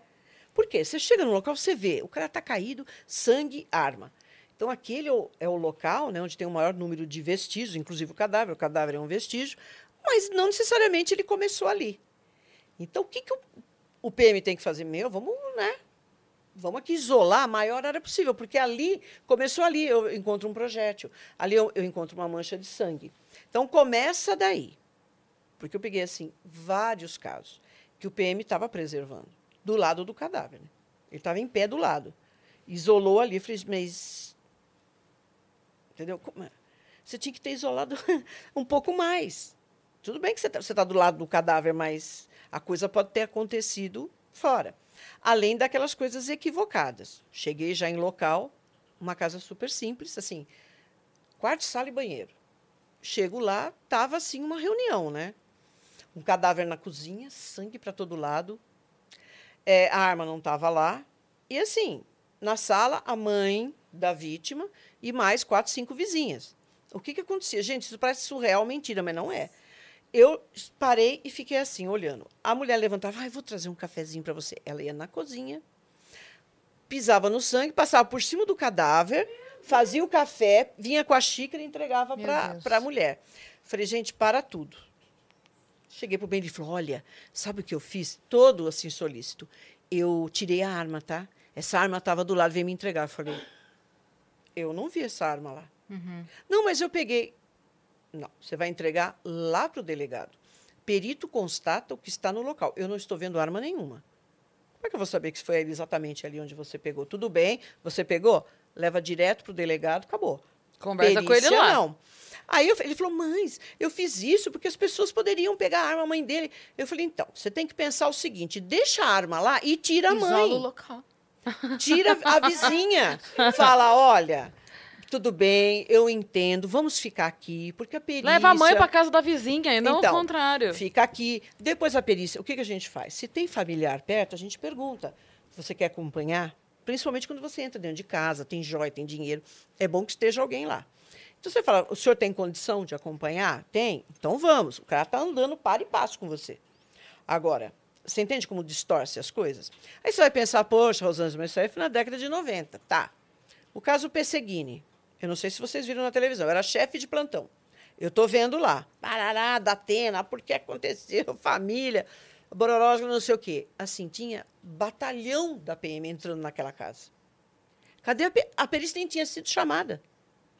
E eu assistindo na televisão, entra PM, sai PM, entra o coronel, entra o oficial, entra não sei quem. Gente, são policiais. Ali era uma família de policiais né? o pai a mãe policiais, uma tragédia. O que, que você tem que fazer? A própria PM, gente, para. Isola, chama a perícia, vamos lá, o delegado, vamos comunicar e tudo. Não. Estava um batalhão, eu falei, olha, até avisei o perito quando entrou a requisição, eu falei, olha, você vai lá e fotografa muito bem essa quantidade de gente que está lá e vamos abrir um parágrafo, porque isso pode efetivamente prejudicar. Uhum. Você não vê, você chuta um projétil, porque aí todo mundo se sente, entendeu? Preparado. Não, mas eu sou policial. Eu vou lá perto para ver se. Não dá. Não dá. Se o próprio perito pode alterar uma cena, porque ele acaba eh, destruindo um projeto, ou contribuindo, você imagina um batalhão de gente sem, sem nada. Uhum. Não está nem paramentado. Ele entra, cai o pelo, cabelo, fala. Nossa Senhora.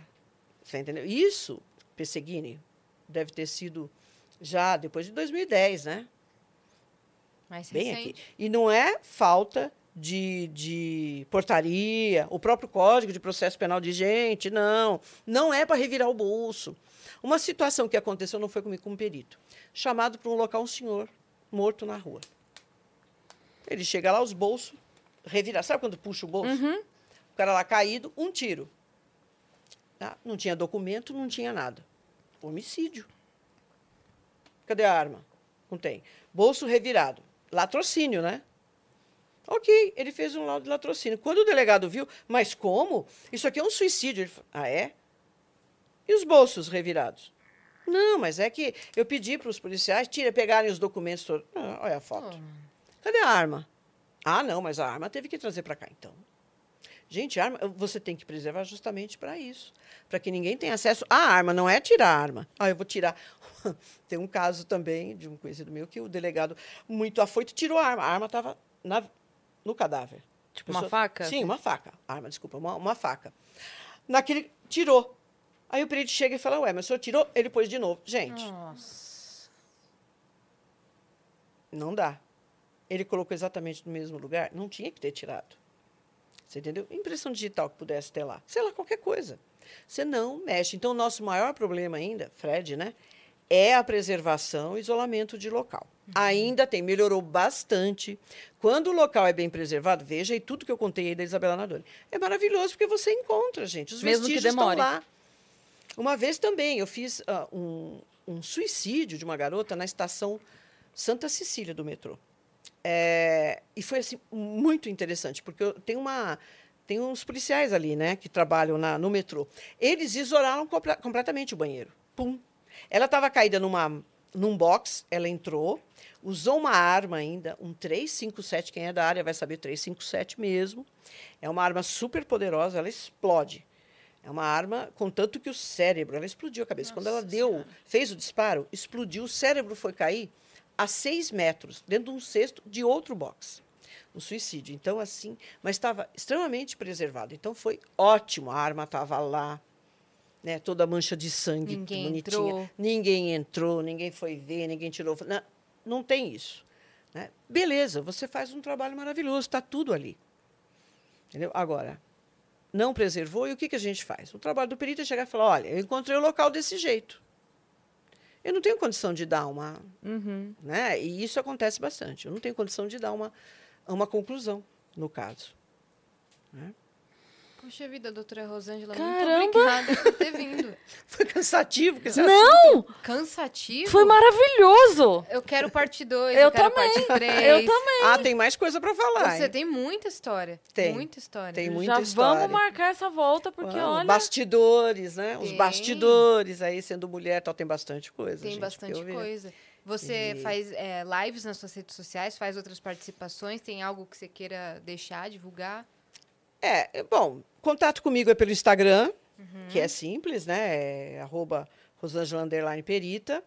É, lá também tenho já um link para os cursos, né, que eu dou, que é pela Helix Cursos. Eu estou sempre no programa do Beto Ribeiro Crime. O Beto Ribeiro está no quintas- chat. Isso, então. Às quintas-feiras estou eu lá, às terças é o, é o, é o doutor Carlos. Muito Uhum. legal. é, a gente comenta os casos do momento, né? Mas de uma forma mais leve e tal. Eu acho que eu te conheci pesado. no canal do Beto Ribeiro. É. Eu te conheci Então, lá. antes eu estava na Media Land, né? Agora a gente está com, eu tô com o canal do Beto. E tá legal, porque é um, sabe, é um, tipo, é um podcast, assim, porque a Uhum. gente conversa, fica mais solto. E a gente dá até umas risadas, né? a gente comenta, o pessoal, pô, estão dando risada. Mas, gente, lidar com isso, a gente lida com muito respeito. Mas se você não tiver uma válvula de escape, é assim, no local todo mundo é muito profissional. E tem Uhum. que ser. Cuidado com a família da vítima, com a, com a vítima e tal. Mas depois que a gente entra na viatura, você tem que Sim. dar uma. Até não. por uma. É salubre, né? Não, É. Exato, porque o meu o trabalho já é totalmente Sim. insalubre. Você lida com o pior do ser humano, né? Sim. Nossa, meu Deus. Então a gente precisa dar uma espalhada e acho que Claro. aí vai bem. Uhum, porque imagina então- levar essa carga emocional para casa, casa, nossa, para o seu travesseiro ali onde É. você É. deita. Apesar que eu nunca, e não é demérito nenhum, tá? as pessoas falam, ah, a gente acostuma. Não, gente, não acostuma. É, cena de crime, e, e aí eu até comentar isso, com esse negócio da Isabela, todo mundo queria ser perito, todo mundo não sei o quê. Aí entrou uma turma toda querendo trabalhar em crimes contra a pessoa, porque ninguém quer. Porque é local sujo mesmo. Você volta cheirando cadáver. Se você pegar um cadáver em decomposição Ah. e você toma banho, o cheiro está no nariz ainda, as pessoas sentem. É, tem fezes, tem urina, tem vômito, tem tudo no local desse. Tem relaxamento de esfíncter. Então, Não é filme. é uma. Não, não é. Não é, sabe, o CSI, que está todo mundo bonitinho, o cara vai. Não. É complicado. E aí todo mundo interessado. Não, primeiro local, teve gente que falou: ah, não. Ah, não, não dá. Primeiro que você vai em periferia, você é policial. Eu já passei situação do pessoal querer virar a viatura. Você faz o quê? Você tem que identificar quem é que está. Não, polícia, não sei o quê. A gente fala, não, mas eu vim fazer perícia. Eu vim aqui. Não, mas foi a polícia que matou não sei quem. A gente nem sabia. Já peguei tiroteio em favela.